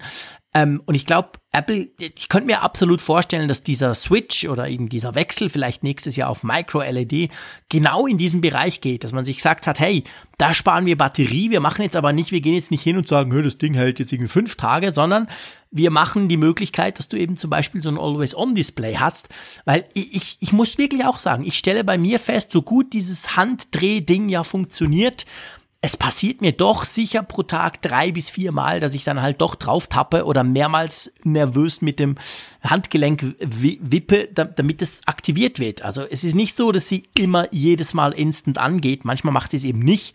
Drum würde ich mir das tatsächlich auch wünschen. Es würde mir völlig reichen, nur die Zeit. Ja, Oder? ich sehe das nicht nur, ja, also ich bin da erstmal bei dir. Ich, ich sehe das aber nicht nur aus dieser Nutzungskomponente. Ich finde, dass sie das ja softwaremäßig ganz gut aufgefangen haben, aber ich gebe dir recht, es gibt immer mal wieder Szenarien, da muss man doch mal nochmal extra antippen, weil sie nicht richtig erkannt mhm. hat, dass der Arm hochgehoben wird. Ich sehe das eher unter dem Gesichtspunkt, auch Aussehen der, der Apple Watch insgesamt. Weißt mhm. du? Dass, dass eben, wenn ich auf Fotos mich da sehe und, und äh, dann dieses schwarze Display, also das wäre ja ungemein schöner, wenn da doch ein Zeiger mal drauf zu sehen wäre oder irgendwie eine, zumindest eine, eine Anzeige dann eben dann in, in, in Zahlen dann, wie, wie spät es ist. Ja, ja, das stimmt. Ja, definitiv. Also das würde wahrscheinlich wirklich neue Möglichkeiten bieten, wenn man da die Technologie vom Display wechselt, die man jetzt vielleicht nicht hat, bis jetzt nicht hatte oder wo man sich nicht so recht rangetraut hat oder wo eben die Nachteile zu groß waren. Ich meine, klar hat Apple das alles getestet. Die haben sicher geile Prototypen im Labor, die das alles können aber da muss offen, offensichtlich waren die halt noch zu wenig gut, um, um aufs große Publikum und vor allem auf diese zwei extrem scharfen Kritiker vom Apfelfunk losgelassen zu werden. Mal gucken. Nächstes Jahr werden wir das natürlich testen. Ich hoffe wirklich, dass das eben so, so ein bisschen neue Features bringt und nicht einfach nur irgendwie so salopp gesagt ein paar Stunden mehr Akku oder so. Das wäre eigentlich schon zu erwarten. Ähm, es war ja wirklich eine Update-Woche. Das muss man ja wirklich sagen, weil inzwischen ist ja auch die iOS 13 Public Beta 3 oder die iOS 13 Pub, ähm, Developer Beta 4, das entspricht, die entsprechen ja einander, je nachdem, wo ihr dabei seid, bei welchem Programm, kam ja jetzt raus. Und ich glaube, es ist das erste Mal, wo wir über iOS 13 Betas sprechen, wo ich praktisch rundum zufrieden bin. Oh, oh, oh Trommel, Trommel. Ja, wirklich. Also ich muss wirklich sagen, iOS, die, die Developer Beta 4, die, die ich jetzt eben drauf habe, die ist letzte Woche schon rausgekommen. Ähm, super. Die kam gleich am Mittwoch raus. Genau vor der Woche, genau. Und klasse. Also die hat jetzt all Praktiken, ne, nicht alle. Ich meine, ich könnte natürlich jetzt nitpicking. Ich finde schon auch paar Sachen. Aber grundsätzlich ist die jetzt eigentlich wirklich recht gut unterwegs, so wie ich mir eine Beta vorstelle. Natürlich noch nicht perfekt. Ist ja erst die vierte. Aber das ist eigentlich die Version, die man als Public Beta 1 hätte auf die große Masse loslassen können. Also das ist ganz klar die Version, die kam ja auch Mitte Juli. So wie es Apple an der WWDC Anfang Juni ja eigentlich gesagt hat. Im Juli kommt die Public Beta. Wir waren ja dann ganz erstaunt, als die Ende Juni schon rauskam. Aber scheiße war und viele Probleme gemacht hat. Mannigfaltig, gab ja ganz viele Leute, die da Probleme hatten damit. Und ähm, das jetzt, das jetzt, diese Public Beta 3, das wäre die Version, die man eigentlich überhaupt erst an, an die große Öffentlichkeit hätte loslassen sollen, wenn du mich fragst. Ja, es deutet ja auch vieles darauf hin, wenn man sich das Changelog anguckt. Mhm. Weil es ist ja unter der Feature, unter dem Feature-Gesichtspunkt eher unspektakulär. Es hat nur ein paar kleine Aussehensveränderungen gegeben. Mhm. Aber ansonsten ist ja so sichtbar auf den ersten Blick nicht viel passiert. Dafür glaube ich, umso mehr dann unter der Haube gearbeitet worden. Und ich stelle auch aus der Entwicklerperspektive fest, ich bin ja parallel schon ein bisschen dabei, Funkgerät dann für iOS 13 tauglich zu machen, was bis vor ein paar Wochen noch so wie eine nahezu unlösbare Aufgabe auf mich wirkte, weil so viele Probleme da waren plötzlich, die es vorher nicht gab. Und mit der Beta 4 hat sich tatsächlich ein sehr großes Problem auch in Luft aufgelöst. Also für mich auch ein klares Zeichen, dass diese Beta jetzt Formen annimmt und ähm, mhm. ja, Probleme, die vielleicht ungewollt dann drin waren, weil Apple da unter der Motorhaube sehr viel verändert hat, jetzt dann eben dann in den Griff bekommen werden. Also ich bin sehr geneigt, wenn ich dich jetzt höre und meine eigenen Erfahrungen sehe, dass ich vielleicht jetzt dann demnächst auch mal in den Hardcore-Produktivgerät-Test mhm. dann eintrete. Ja, also ich glaube wirklich, das, das wage ich, ihr wisst ja, ich bin ja durchs Tal der Tränen gegangen, wochenlang, weil ich Idiot das ja schon mit der ersten Beta gemacht habe. Aber das habt ihr alles mitgekommen, könnt ihr alles nachhören in den Folgen vom Apfelfunk. Ähm, aber jetzt muss ich wirklich sagen, also jetzt würde ich, würde ich das wirklich, also kann ich dir absolut empfehlen. Also da, da machst du jetzt nicht so viel mehr falsch. Natürlich, man konnte auch da wieder lesen, ist ja klar bei einer Beta, es gab die ein oder andere App, die nicht funktioniert hatte. Ich war sogar selber betroffen, komme ich später dazu. Aber grundsätzlich muss man wirklich sagen, das Ding läuft sauber, das WLAN bei mir zu Hause funktioniert auch wieder, was ja jetzt wochenlang nicht richtig funktioniert hat. Das Mail-Programm ist wieder super, alles dupi geht, was vorher auch alles nicht funktioniert hat. Also jetzt sind wir wirklich auf dem Stand, wo man sagen kann, okay, klar, der, Akku, der Akkuverbrauch ist noch höher, das merke ich deutlich. Also mein, mein iPhone hält noch weniger lang, als es eh schon nicht hält. Ähm, selbst in den Ferien, aber okay, das ist klar, das ist Beta, das wissen wir, das ist egal. Aber grundsätzlich, die Funktionalität ist da, das Zeug läuft sauber, es stürzt recht selten ab. Also ja, ich glaube, auch der Malte Kircher an der Nordsee könnte jetzt mal langsam den Schritt wagen. Vielleicht, vielleicht nicht vor Frankfurt, aber danach, oder? Ja, ich überlege noch. Mal schauen, was ich in Frankfurt mitbringe. Oh, oh. Also den, den Frick-Test hat es auf jeden Fall schon mal überstanden. Ja, genau. Da kann eigentlich schon nicht viel schief gehen, genau. Ich schaue dir dann aufs iPhone, live on stage. Wir testen das dann. Wir schauen dann genau, was du drauf hast auf dem Ding. Also, von dem her gesehen, auch die, die jetzt gesagt haben, ja, Public Beta würde mich ja schon reizen ich will es jetzt nach wie vor nicht irgendwie da groß anpreisen und dann kommt ihr alle, ja, aber der Frick hat doch gesagt. Also wir sind immer noch etwas vorsichtig, aber wir sind jetzt auf einem Stand, wo man durchaus das mal wagen kann. Vor allem beim iPhone, wo man ja im schlimmsten Fall der Fälle auch wieder zurück kann. Wenn man dann halt doch merkt, hua, meine Banking-App geht nicht mehr, ich kann gar kein Geld mehr überweisen. Ja, dann kann man ja wieder zurück. Also eben, wie gesagt, WatchOS würde ich jetzt mal noch so ein bisschen die Finger davon lassen. Obwohl das immer viel besser lief. Also WatchOS 6 hatte ich nie Probleme damit, aber man kann halt nicht mehr zurück. Da ist man dann wirklich quasi, ist man dann verpflichtet drauf zu bleiben. Aber beim, I, beim iPhone, ja, wenn es sein muss, macht man es halt platt und kann dann von Device zu Device wieder restoren, wenn man noch ein zweites hat. Würde ja jetzt gehen. Also das, das wäre von dem her gar nicht so schlecht. Gut, wollen wir zusammen funken gehen? Ja, falls es denn überhaupt noch jemand macht. Also ich muss ja sagen, beim nächsten Thema, es geht um Walkie-Talkie, jenen ja, Voice Chat kann man sagen. Das ist so eine Art Funkverbindung, die man da eingehen kann über die Apple Watch mit anderen Watch-Nutzern. Und ich habe jetzt im Vorfeld dieser Folge versucht herauszufinden, ob es denn wirklich wieder funktioniert. Es war knapp zwei Wochen abgeschaltet worden von Apple. Warum sagen wir gleich? Und habe mal probiert, dich oder den Zeier zu erreichen. Und in beiden Fällen war ich erfolglos unterwegs, aber ich glaube, es liegt daran, dass ihr beide ja mit Betas rumtestet euren Apple Watches. Es kann jetzt natürlich genau zwei Gründe haben. Das eine ist, dass es ich habe es mal abgeschaltet irgendwann. Man kann ja, man kann ja sagen, ich bin, ich bin erreichbar oder ich bin eben nicht erreichbar. Ähm, aber ich glaube auch, wenn man nicht erreichbar ist und einer versucht, einen zu erreichen, kommt zumindest eine Notifikation. Der andere Punkt ist genau der, und vielleicht ist das sogar die Lösung, da du es probiert hast. Ich wollte nämlich jetzt die Frage aufwerfen. Walkie-Talkie hatte ja ein ganz übles Sicherheitsproblem, drum wurde es deaktiviert vor zwei Wochen. Hm? Und jetzt mit iOS 12.4 und dem dazugehörigen, was auch rauskam, WatchOS 5.3, das kam auch am Dienstag raus, ähm, die zwei haben das jetzt quasi wieder, haben das wieder aktiviert. Und ich habe mich jetzt gefragt, ja, wie ist es denn mit der iOS 13 und WatchOS 6 Beta, die ja der Zeier und ich zum Beispiel drauf haben? Hm. Weil die kam ja letzte Woche schon raus, die Developer Beta. Und da ist die Frage, ist das jetzt schon drin? Müsste eigentlich oder eben vielleicht nicht. Also das, das ist wirklich eine gute Frage. Die, ich habe die jetzt noch nicht beantwortet gehabt. Ich hatte eigentlich vor, am, am Frankfurt-Event das Walkie-Talkie dann zu aktivieren, weil, du hast vorhin gesagt, es braucht ja niemand. Ich gebe dir im Prinzip recht.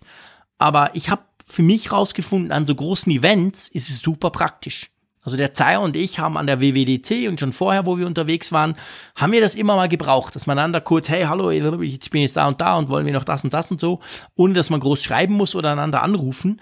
Das ist schon noch cool. Also ich werde in Frankfurt mal testen, ob das jetzt mit, mit, mit den Betas, ob das da funktioniert oder nicht.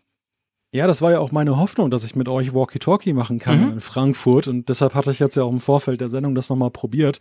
Beim Zeier ist es augenscheinlich so, der ist ja auf WatchOS 6 unterwegs und ähm, da geht der Ruf gar nicht durch. Ich habe mit ihm noch gesprochen. Ich also auch. er hat es nicht irgendwie deaktiviert und äh, ja, Aha. dementsprechend okay. bleibt es wohl irgendwie dann hängen dann in, in dem Übergang. Vielleicht wird es dann noch mit der nächsten WatchOS Beta behoben oder keine Ahnung, was die ja nächste Woche dann wieder läuft. kommen müsste eigentlich. Also nächste Woche ja, müsste ja. Die Developer Beta, die ist ja ganz, ist ja mal ein paar Tage voraus quasi der Public, müsste ja dann wieder kommen eigentlich. Und beziehungsweise WatchOS 6 kann man ja sowieso nicht als Public Beta testen. Das kann man nur mit dem, mit dem Entwickler-Account. Ja, wir werden es mal testen, aber wahrscheinlich hast du jetzt natürlich schon die Lösung. Es funktioniert wohl noch nicht bei den, bei den Freaks, die das schon testen. Mal Wir schauen. müssen mit WhatsApp-Sprachnachrichten arbeiten, lieber Jean-Claude. Das ist nicht das Gleiche. Das ist völlig etwas anderes. Ja, ich habe lustig, habe diese Diskussion letztens gerade mit jemandem geführt. Da ging es nämlich auch um Walkie-Talkie. Haben mich ein Journalist drauf angesprochen, so, ey, wir ist ja wie WhatsApp, gell? Da musste ich mal kurz erklären, weil es ist wirklich insofern anders. Klar kannst du sagen am Schluss, du quasselst, beim anderen kommt's an, der hört's und Punkt. Also letztendlich so anders ist es nicht, aber die Art ist halt, es ist viel unmittelbarer und vor allem, und das mag ich am meisten an Walkie-Talkie, es ist danach weg. Der Scheiß liegt nicht irgendwo rum, weißt du? Ich quassel was, das, das dudelt beim Zeier oder bei dir aus der Uhr und danach ist es weg. Nicht wie bei WhatsApp, wo du dann den ganzen Mist noch im WhatsApp drin hast. Also ich mag es eigentlich recht gern, muss ich wirklich sagen. Aber ja. ja. Ja, ich bin da auch ein Fan von. Also ich finde, das Prinzip ist witzig. Ja, genau. Und es ist für mich nach wie vor unverständlich, dass man es nicht auch ins iPhone integriert, ja, um die Userbase deutlich zu erhöhen. Ja. Und, und das zeigt so das Dilemma auf. Und ich denke mal, dass wir zwei Wochen auf die Funktion verzichten mussten. Apple hat es abgestellt und mit dem Update jetzt behoben, zeigt eben auch, es hat nicht so die absolut höchste Priorität. Also wenn bei iMessage was schief laufen würde, der glaube, dann würden wir schnell, viel schneller ein Patch sehen. mein Gott, stell dir als vor. jetzt dass man ganz gemütlich erstmal das in 5.3 dann so integriert, wo sowieso noch ein paar andere Sachen drin sind.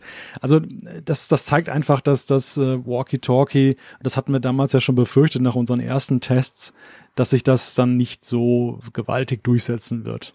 Nein, also das leider, ist, ja leider. leider. Also das, das ist definitiv so. Aber ich meine eben, es, es, du hast ja schon schon erwähnt, es war absehbar, weil es halt nur auf der Uhr ist. Klar sieht man die Uhr inzwischen gefühlt an fast jeder Ecke. Es haben immer mehr Leute diese Uhr, aber trotzdem, das ist, das ist zu unklar. du musst es suchen. Es ist nicht so völlig gleich da. Also wenn es in iMessage wäre, was ja jeder Apple-Nutzer braucht, dann würdest du, wenn du dort so einen Push-to-Talk-Knopf hättest, wo du drücken kannst, paff, paff, dann, dann würden es die Leute wahrscheinlich auch nutzen. So ist das wirklich eine Spielerei, die kaum einer findet, selbst wenn er eine Uhr hat. Also ja, mal gucken, vielleicht ist ja nächstes Jahr dann was. Dieses Jahr ging ja eigentlich nichts in, de, in, dem, in dem Sinne. Also iOS 13 kriegt das ja nicht irgendwie drauf. Wir werden mal schauen. Es gab auch noch sonst Sicherheitsupdates, gell? Beim Mac vor allem wurde auch noch was gemacht. Ja, es gab eine ganze Menge Sicherheitsthemen jetzt so in der vergangenen Woche. Beim, beim Mac war vor allem ein Thema, es gab diese Zoom Conference App, die eine ziemlich böse Sicherheitslücke geöffnet hat, indem sie nämlich im Hintergrund eine Art, ja, so einen kleinen Webserver installiert hat, der dann angreifbar war für für Außenstehende. Und der Hersteller hat es nicht in den Griff bekommen, das ganze Problem. Und Apple hat dann mit sogenannten Silent Updates, das sind Updates, die sich so ja ohne Zutun des Nutzers dann so klammheimlich einspielen, haben sie dann dieses Problem, ich glaube, es waren sogar zwei an der Zahl, das mhm. erste hat wohl nicht so ganz gegriffen, aus der Welt geschafft. Ja, genau. Also da, da, da, da wurde jetzt quasi die Sicherheit ähm, erhöht beim Mac, weil das wirklich übel war, haben sie dann Sachen abgestellt. Also ganz wichtig, auch einmal mehr, als ob Silent oder nicht, ähm, installiert die Updates. Die Updates bringen immer was. Selbst bei 12.4, wenn man denkt, ja, ich habe jetzt ein neues iPhone, ich mache jetzt diesen Migrationsassistenten gerade nicht. Aber da wurden natürlich auch wieder ganz, ganz viele Bugs gefixt, da wurden Löcher gestopft etc. Also drum, wenn immer möglich, diese Updates möglichst zeitnah auch einspielen. Einfach das vielleicht nochmal so als als weiterer ähm, Aufruf, den wir ja immer machen eigentlich, wenn es um solche, solche Updates geht, weil da immer mehr passiert, als man in den Release Notes sieht, immer mehr passiert, als man in den Webseiten dann auch liest. Ähm, und es wurde ja auch, gell, in, in iCloud wurde auch noch was gefixt, oder? Ja, also da ist ein Name wieder in Erscheinung getreten, der schon des Öfteren für unangenehme Erscheinungen gesorgt hat, nämlich Pegasus. Das ist ja eine Software, die von einer Firma entwickelt wurde, um eben ja, Schwachstellen zu nutzen, um Geräte eben abzuhorchen, um Daten zu gewinnen, eben für geheimdienstliche, polizeiliche Aktivitäten mitunter. Kunden sind halt also teilweise Regierungsorganisationen, aber so muss man vermuten, eben auch dann eben Schurkenstaaten und andere, wo es nicht so toll ist, wenn die das dann eben dann betreiben. Und die haben jetzt wohl eine Schwachstelle in der iCloud genutzt, wo sie dann tatsächlich Zugriff bekommen haben, dann auf die Daten, die ein Nutzer dorthin überträgt. Genau, das wurde jetzt geflickt oder gestopft, sagen wir es mal so. Bis zur nächsten Lücke, die es garantiert dann auch wieder geben wird. Das ist ja ein, ja, das ist halt ein ständiger Kampf sozusagen, ein Auf und Ab zwischen den bösen Buben, auf welcher Seite sie auch immer stehen, und, und Apple oder überhaupt den Herstellern. Drum gibt's ja auch so viele Updates. Drum hört das auch nicht auf. Man kann nicht sagen, ja, aber ist doch irgendwann mal, ist doch mal zu Ende. iOS 12 ist doch jetzt einfach fertig. Nee, fertig ist nie. Es gibt immer noch irgendwelche Bugs. Gut. Wir dürfen wieder einen Sponsor nennen, lieber Malte, für diese Sendung vom Apfelfunk Ausgabe 179, oder? Genau, der Apfelfunk wird einmal mehr unterstützt von Blinkist, also wie das Blinken und IST, B-L-I-N-K-I-S-T. Was ist Blinkist, Jean-Claude? Ja, das ist sowas für gestresste Leute wie mich, die immer diese geilen Vorschau-Mails von Amazon kriegen mit den coolen E-Books, die man lesen könnte, die aber einfach keine Zeit dafür haben. Man muss nicht gestresst sein, um Blinkist zu brauchen, aber das wäre so eine Möglichkeit. Ihr habt nämlich rund plus minus 3000 Bücher, werden auch immer mehr und ihr könnt die in 15 Minuten lesen. Also mit anderen Worten, ihr kriegt eine perfekte Zusammenfassung von diesem Buch mit allem Wichtigen drin, mit zitierfähigen Aus Aussagen draus und so. Ihr könnt das lesen oder ihr könnt das auch hören. Also ihr könnt das Ganze auch als Hörbuch quasi, wenn ihr euch, wenn ihr keine Lust habt, das zu lesen, könnt ihr euch das quasi vorlesen lassen, diese Kurzversionen, diese Zusammenfassungen sozusagen. Es gibt Titel auf Deutsch, es gibt Titel auf Englisch, es gibt diverseste Kategorien, 20, 25 sind es, glaube ich, Produktivität, Karriere, Physiologie etc., ist egal was alles. Da findet ihr sicher irgendwelche Bücher, da kommen auch immer neue dazu. Und ja, man hat halt ich sag mal, man hat den, die, die, die Kernaussage eines Buches relativ schnell entweder gelesen oder sich vorlesen lassen. Und ja, man lernt da, dadurch, man lernt dadurch, oder? Das kann man eigentlich sagen, oder? Man, man, man wird dadurch schlauer, ohne dass man jetzt irgendwie 800 Seiten Buch lesen muss. Es sind meistens tatsächlich nicht irgendwie äh, Romane oder so, sondern sehr oft sehr viele Sachbücher drin. Und da hat's immer wieder spannende Sachen, oder? Hast, hast, hast du gerade mal was, dir was verblinkist oder was anhören lassen? Ja, es ist ja ein Traum für alle Wissbegierigen, die eben mhm. dann möglichst schnell möglichst viele Informationen aufnehmen wollen. Das ist ja gerade für Menschen, die eben mit IT zu tun haben, die mögen ja auch bekanntermaßen Effizienz. Und das ist dann sozusagen das, das Lesen von morgen, möchte ich fast sagen. Aber manchmal auch eine Möglichkeit, um eben dann vielleicht auch mal festzustellen, hey, das Buch möchte ich vielleicht auch noch mal in Gänze lesen, Klar. aber dann habe ich zumindest eine bessere Inhaltsangabe. Ich weiß dann hinterher wirklich, das lohnt sich und kann mir das Buch dann noch mal kaufen oder eben runterladen und dann auch dann komplett dann durchlesen. Also Blinkes hat da unterschiedlichste ja, Nutzungsmöglichkeiten mhm. und Du hast mich nach einem Tipp gefragt. Also ein Buch, was da auch sehr schön zusammengefasst ist, ist Deutsch für Profis von Wolf Schneider. Wolf Schneider, den kennen manche dann als große Kapazität, äh, was das Thema Sprache angeht, gerade im journalistischen Kontext. Und heutzutage immer mehr Menschen schreiben im Netz. Also es sind nicht mehr nur die Journalisten, sondern es sind ja eben auch Blogger und was da sonst noch so unterwegs ist. Und Deutsch für Profis ist ein Buch, was halt dann die Sprache so auf den Prüfstand stellt, die da halt gebraucht wird. Dass man, mhm. man, man neigt ja dazu, zu viele Füllwörter zu verwenden. Man, man schreibt viel zu aufwendig, umständlich und da kann man halt dann, ich meine, Schneider ist sehr umstritten, der, das ist jetzt nicht die reine Lehre und es gibt sicherlich auch viele andere Standpunkte, aber man kann sich an ihm reiben und man kann vor allem wunderbar reflektieren, was man, wie man selber schreibt und manchmal auch spricht und kann da Verbesserungsvorschläge herausnehmen und das, wie gesagt, bei Blinkist sehr schön zusammengefasst. Sehr spannend. Ich habe ich hab ein Buch äh, gelesen. Ja, doch, na klar, ich habe es gelesen, ich habe es mir nicht vorlesen lassen.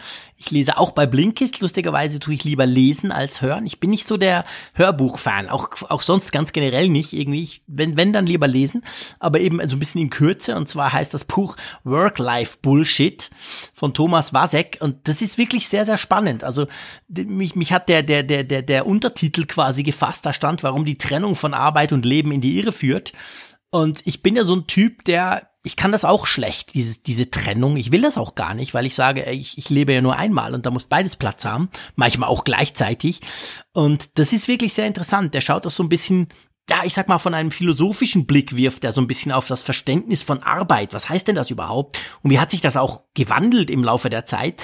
Und das ist wirklich super spannend. Das ist so ein klassisches Buch, das hätte ich mir wahrscheinlich nicht unbedingt als Buch gekauft, weil ich dann dachte, ja, bis ich dann da drin bin und lese ich es dann wirklich und so. Aber hier bei Blinkist ungefähr eine Viertelstunde Zeit, Zeit gebraucht dafür. Zack, jetzt, jetzt habe ich so die wichtigsten Sachen drin. Sehr, sehr interessant. Also das ist, finde ich, ein gutes Beispiel, wo, wo Blinkist eben wirklich hilft, dass man, dass man sich schnell eine Meinung bilden kann und dann durchaus, also jetzt bei dem Buch muss ich sagen, das entspricht so ein bisschen dem, was ich sowieso denke. Das würde ich mir jetzt nie mehr kaufen, sondern ich sage, genau das, super cool. Ich habe es gelesen in kurz sozusagen. Und wie du gesagt hast, gibt ja andere Bücher, wo man dann denkt, ja, jetzt, aber jetzt will ich es aber mal in Gänze wissen. Dann holt man sich halt das Buch. Wenn ihr das mal ausprobieren wollt, wir haben eine Aktion, Blinkist, also B-L-I-N-K-I-S-D, nicht Blinklist, sondern blinkist.de slash Apfelfunk. Da kriegt ihr Rabatt, wenn ihr das mal ausprobieren möchtet und jeden Monat kommen rund plus minus 40 Titel dazu. Also das geht auch immer weiter, es bleibt in dem Sinn nicht stehen. Ja, spannende Sache. Und vielen Dank, dass ihr diesen Podcast beziehungsweise diese Folge, diese Ausgabe sponsert. Genau. Apropos Sponsern. genau, ab, ab, passt perfekt. Ab wann, ab wann sind wir beiden, beide eigentlich bei Apple exklusiv unter Vertrag? naja, das ist natürlich, das ist natürlich wir, wir, kämpfen ja noch mit den Vertragskonditionen, muss man ja sagen. Es ist ja immer wahnsinnig kompliziert. Unsere Anwälte sind da seit Monaten dran. Nein, Quatsch. Wir machen im Moment gar nichts. Aber Apple offensichtlich macht was. Und das ist ja total eine witzige, eigentlich eine, eine, eine witzig interessante Story. Und zwar Apple so munkelt man, so sagt Bloomberg, ähm, überlegt sich exklusive Podcasts zu produzieren oder unter seine Fittiche zu nehmen. Und wer jetzt denkt, hm, irgendwie kommt mir das bekannt vor, gell Malte, das, das, das ist jetzt nicht eine Idee von Apple, oder wie, wie geht das schon wieder? Ja, böse gesagt, äh, das macht heute ja jeder. Ja. Apple, Apple ist da immer noch sehr zurückhaltend gewesen und hat nichts gemacht, obwohl sie ja das Podcast-Business ja maßgeblich begründet haben und ja auch dann nach wie vor so das Nonplusultra-Verzeichnis sind, wenn es darum geht, Podcasts zu entdecken und ja, überhaupt bekannt zu machen. Aber Apple hat sich da bislang sehr zurückgehalten und hat sich auf diese Rolle dann eben reduziert, dass sie dann dass das ja, dass das ja Verzeichnis sozusagen der Wegweiser sind. Spotify macht das jetzt aber schon eine Weile vor, andere mhm. folgen und äh, man will halt Leute auf seine Plattform lenken, auf seine Bezahlplattform. Bei Apple wäre es dann Apple Music, indem man eben neben Musik eben auch dann exklusive, nur dort erhältliche Podcasts vorhält. Und da will Apple wohl jetzt in nichts nachstehen mehr.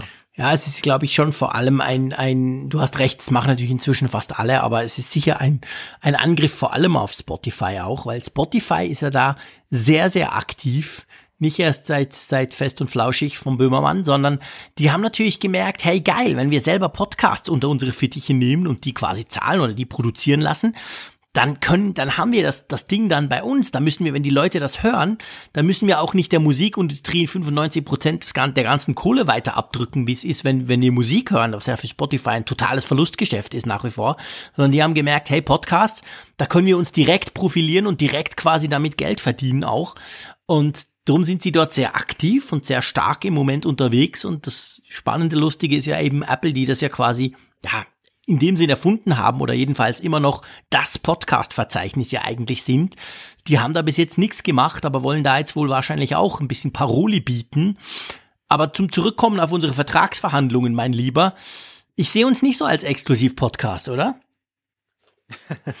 ja, es wäre wahrscheinlich schwierig, weil wir ja auch dann doch durchaus sehr kritisch dann eben auch mit den Apple-Themen umgehen. Ich weiß nicht, ob das jetzt so das das Angebot von Apple reinpassen würde mit uns beiden. Das ist das, das ist natürlich der eine Punkt, da habe ich gar nicht dran gedacht, hast du recht, also redaktionell quasi. Aber ich meine, der andere Punkt ist halt immer bei diesen, bei diesen, bei diesen Paywalls, die da ja letztendlich hochgezogen werden, ist halt so ein bisschen die Frage, ähm, ja, wenn du exklusiv bist, heißt das ja, du bist eben exklusiv bei einem und bei den anderen dann nicht. Und bis jetzt ist es ja so, und das soll auch so bleiben, also keine Panik da draußen jetzt. Der, der, der Apfelfunk ist ja irgend, den, den kann sich jeder anhören auf der Plattform, die ihm passt. Podcast-Player, im Web, auf Soundcloud. Wir sind auch auf Spotify drauf, aber eben nicht exklusiv. Wir sind eigentlich überall drauf, damit man möglichst, egal wo man sich wohlfühlt, uns auch hören kann. Und das widerspricht dem Ganzen natürlich so ein bisschen, weil bei diesen Exklusivgeschichten geht's halt dann immer drum, du bist bei uns und bitte nicht noch woanders, oder? Ja, ich, ich, ich sehe diese Diskussion über diese Exklusiv-Podcasts, das wurde bei Spotify ja auch schon geführt, die, die sehe ich immer mit einem, einem gewissen Amüsement, weil die immer, die schwanken immer so auf der einen Seite zwischen größter Empörung, mhm. im Sinne von die großen Player machen jetzt gerade das Schöne an den Podcasts kaputt, nämlich gerade diese Plattformunabhängigkeit, dass ich dann diesen Feed habe und ich kann eine Player-App meiner Wahl nehmen. Und auf der anderen Seite einer großen Gelassenheit, weil nämlich viele sagen, warum regt ihr euch denn auf? Diese Podcasts, die die machen, es mag ja sein, dass die so ihre Freunde finden. Es gibt ja ein paar Formate, die ja sehr beliebt sind. Aber bei vielen sind es dann doch eher so additive Geschichten, dass sie dann also noch Spotify zusätzlich installiert haben zu ihrer normalen Podcast-App, weil am Ende diese Podcasts, so toll sie sein mögen, aber in der Summe nicht genügen, um die Leute komplett dorthin zu ziehen. Also, dass sie jetzt sagen, ich höre nur noch Podcasts über Spotify und über nichts anderes mehr. Mhm.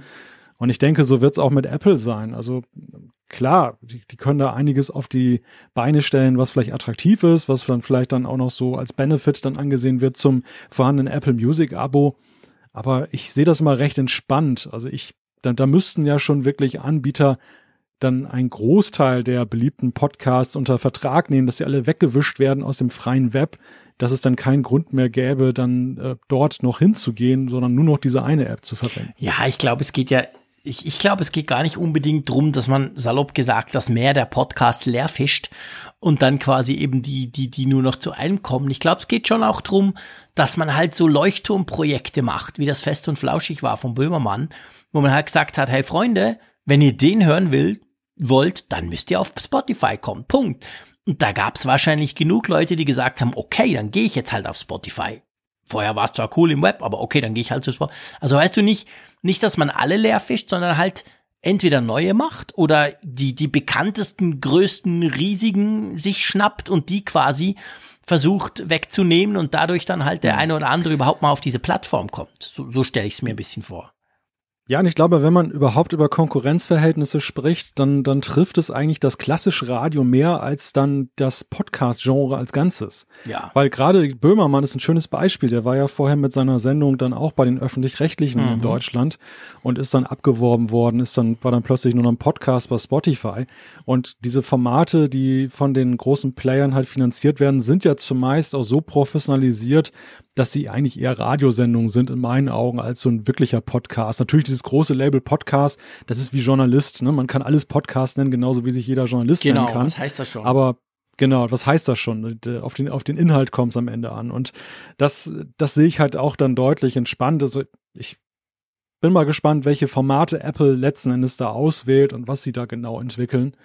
Aber ja, ja. ich glaube, da draußen muss man sich weder Sorge machen um die Podcast-Welt noch um uns wahrscheinlich. Nee, definitiv nicht. Und ich meine, das Schöne dran ist ja, das zeigt ja, das, das wissen wir jetzt schon seit Jahren, also ist ja nichts Neues, aber das zeigt ja, dass, dass, dass, dass nach wie vor und nach wie vor zunehmende große Interesse am, am Genre Podcast per se, so unterschiedlich die ja auch sein können. Und dass jetzt Apple da auch was machen will, zeigt ja eben, dass wirklich Podcasts immer wichtiger und immer spannender auch werden als per se, als Form der Übermittlung von, von Inhalten. Und das kann, das, das, das, das begrüßen wir auf jeden Fall. Also das, das kann ja nur positiv sein. Also von dem her gesehen ist das eigentlich eine ich sag mal, eine spannende Geschichte. Mal gucken, was da rauskommt. Mal gucken, was da vielleicht sogar für, für neue Sendungen dann auch produziert werden. Da bin ich durchaus gespannt drauf. Gut. Ja, vielleicht, vielleicht noch ein Gedanke kurz mhm. dazu. Also, äh, ja, auf der einen Seite ist es natürlich positiv. Jeder Player, der da mitmacht und eigene Podcast-Angebote startet, lenkt ja die Aufmerksamkeit generell auch auf das Format Podcast an sich und generiert neue Hörer, die vielleicht vorher noch gar keinen Podcast gehört haben. Zum Beispiel. Aber ich bin gerade mit Blick auf Apples Engagement auch der Ansicht, dass dieser Hype der Podcast hat ja solche Dimensionen angenommen, dass ja jetzt wirklich jeder meint ja gerade einen Podcast machen zu müssen. Und ähm, woran es meines Erachtens deutlich mehr mangelt in dieser Professionalisierung der Podcast-Welt, ist eigentlich ein besseres Verzeichnis. Mhm. Also so, so schön das ja ist, jetzt was, was Apple da seit vielen Jahren macht, so sehr finde ich, ist das doch irgendwie mit gebremstem Schaum nach wie vor. Die, die redaktionelle Aufarbeitung, die, diese, diese Tipps sind immer sehr langfristig, also da ist wenig Leben drin. Insgesamt wirkte es zuweilen so, als wenn Apple mal das Interesse verloren hat. Jetzt sind sie wieder ein bisschen interessierter, so scheint es mir.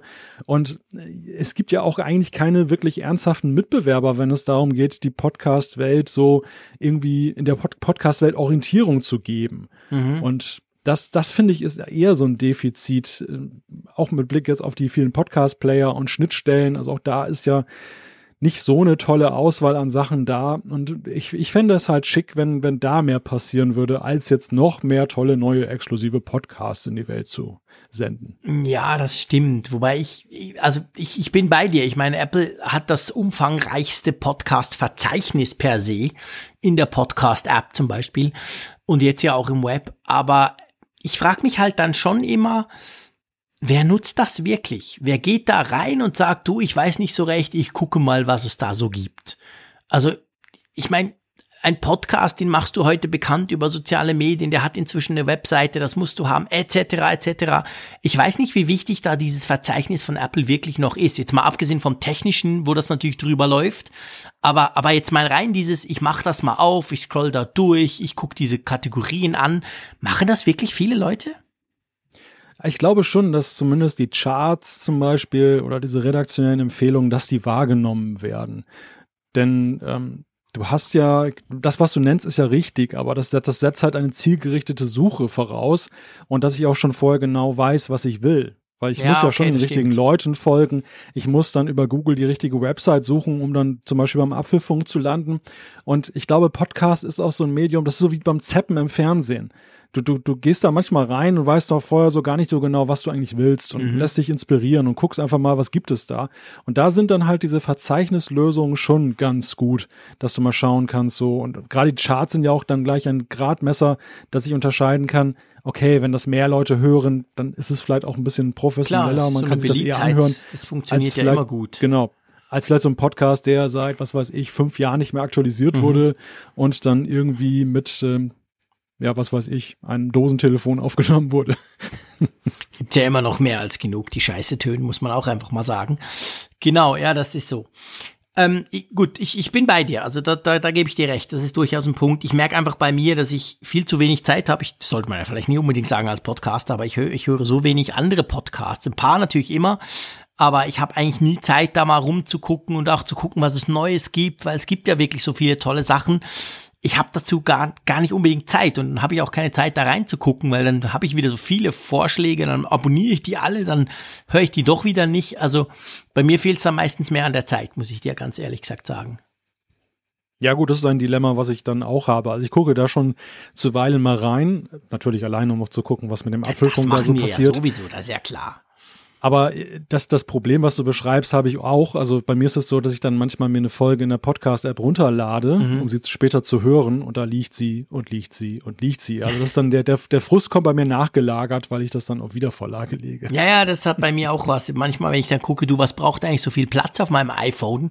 Und dann sehe ich da die Podcast-App und dann steht da 29 Gigabyte. Dann denke ich, okay, da hat er wieder ganz viel runtergeladen, was ich mir doch wieder nie angehört habe.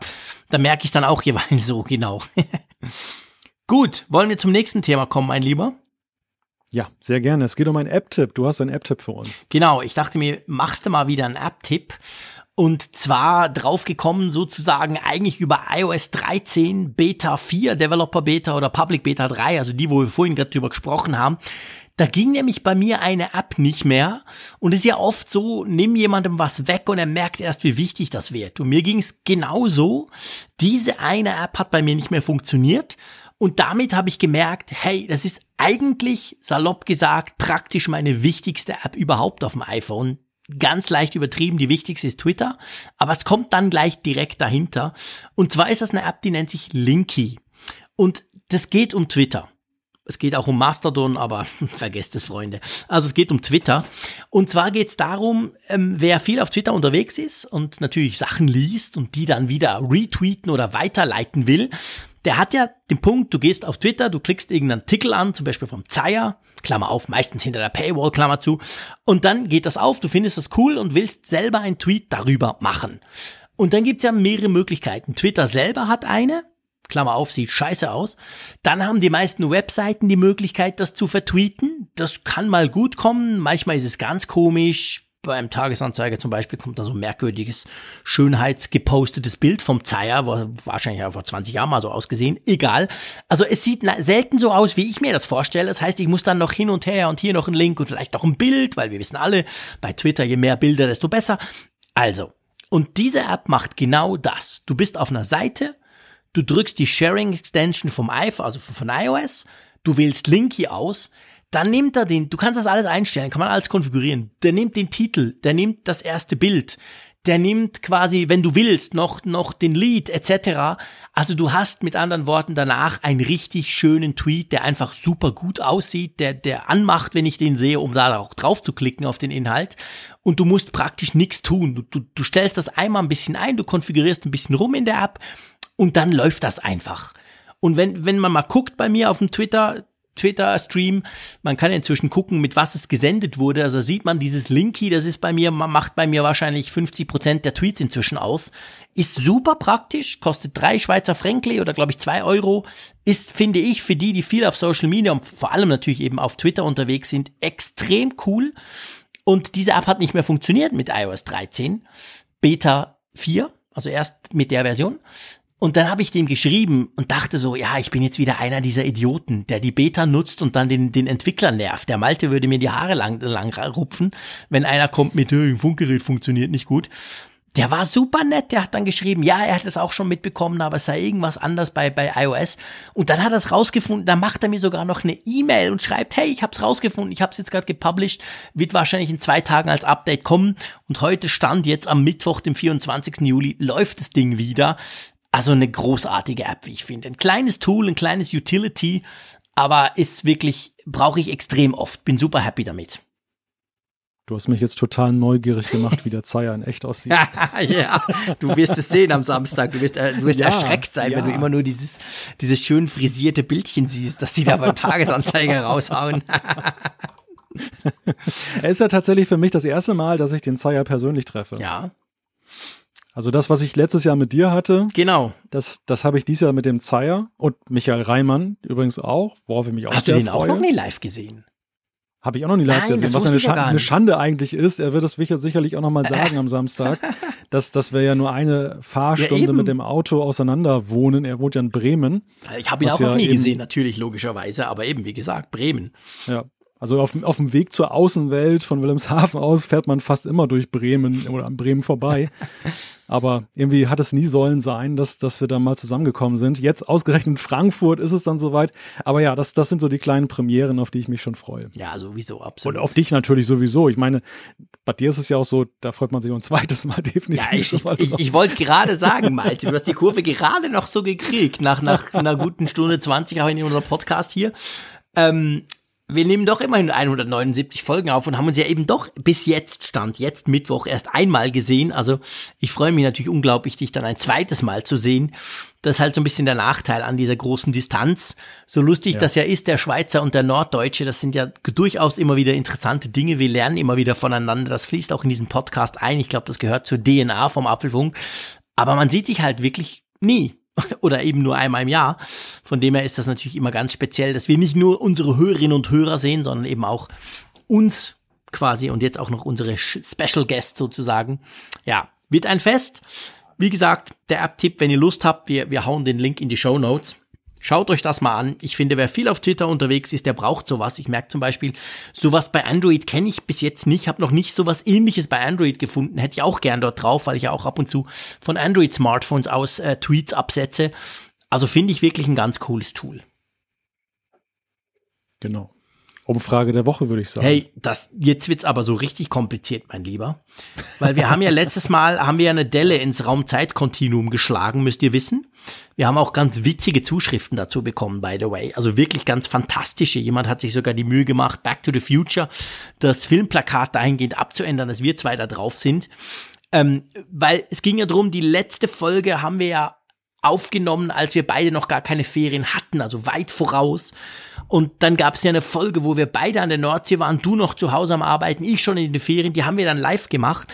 Und da gab es ja eben entsprechend zwei Umfragen der Wochen. Und die wir natürlich jetzt letzte Woche konnten wir die nicht auflösen, weil die Folge war ja schon vorproduziert. Das heißt, wir haben, ich glaube, das ist eine Premiere im Apfelfunk, wir haben jetzt zwei Umfragen der Woche, die wir auflösen können, oder? Ich muss gestehen, ich bin jedes Mal, wenn du das so schön nochmal darstellst, selber verwirrt, wie das eigentlich alles gelaufen ist. Ja. Es ist wirklich tierisch kompliziert. Aber ja, kommen wir zu den konkreten Zahlen einfach mal. Ähm, die erste Umfrage, die wir euch dann gestellt hatten, war, welche MacBook-Reihe ist dein persönlicher Favorit?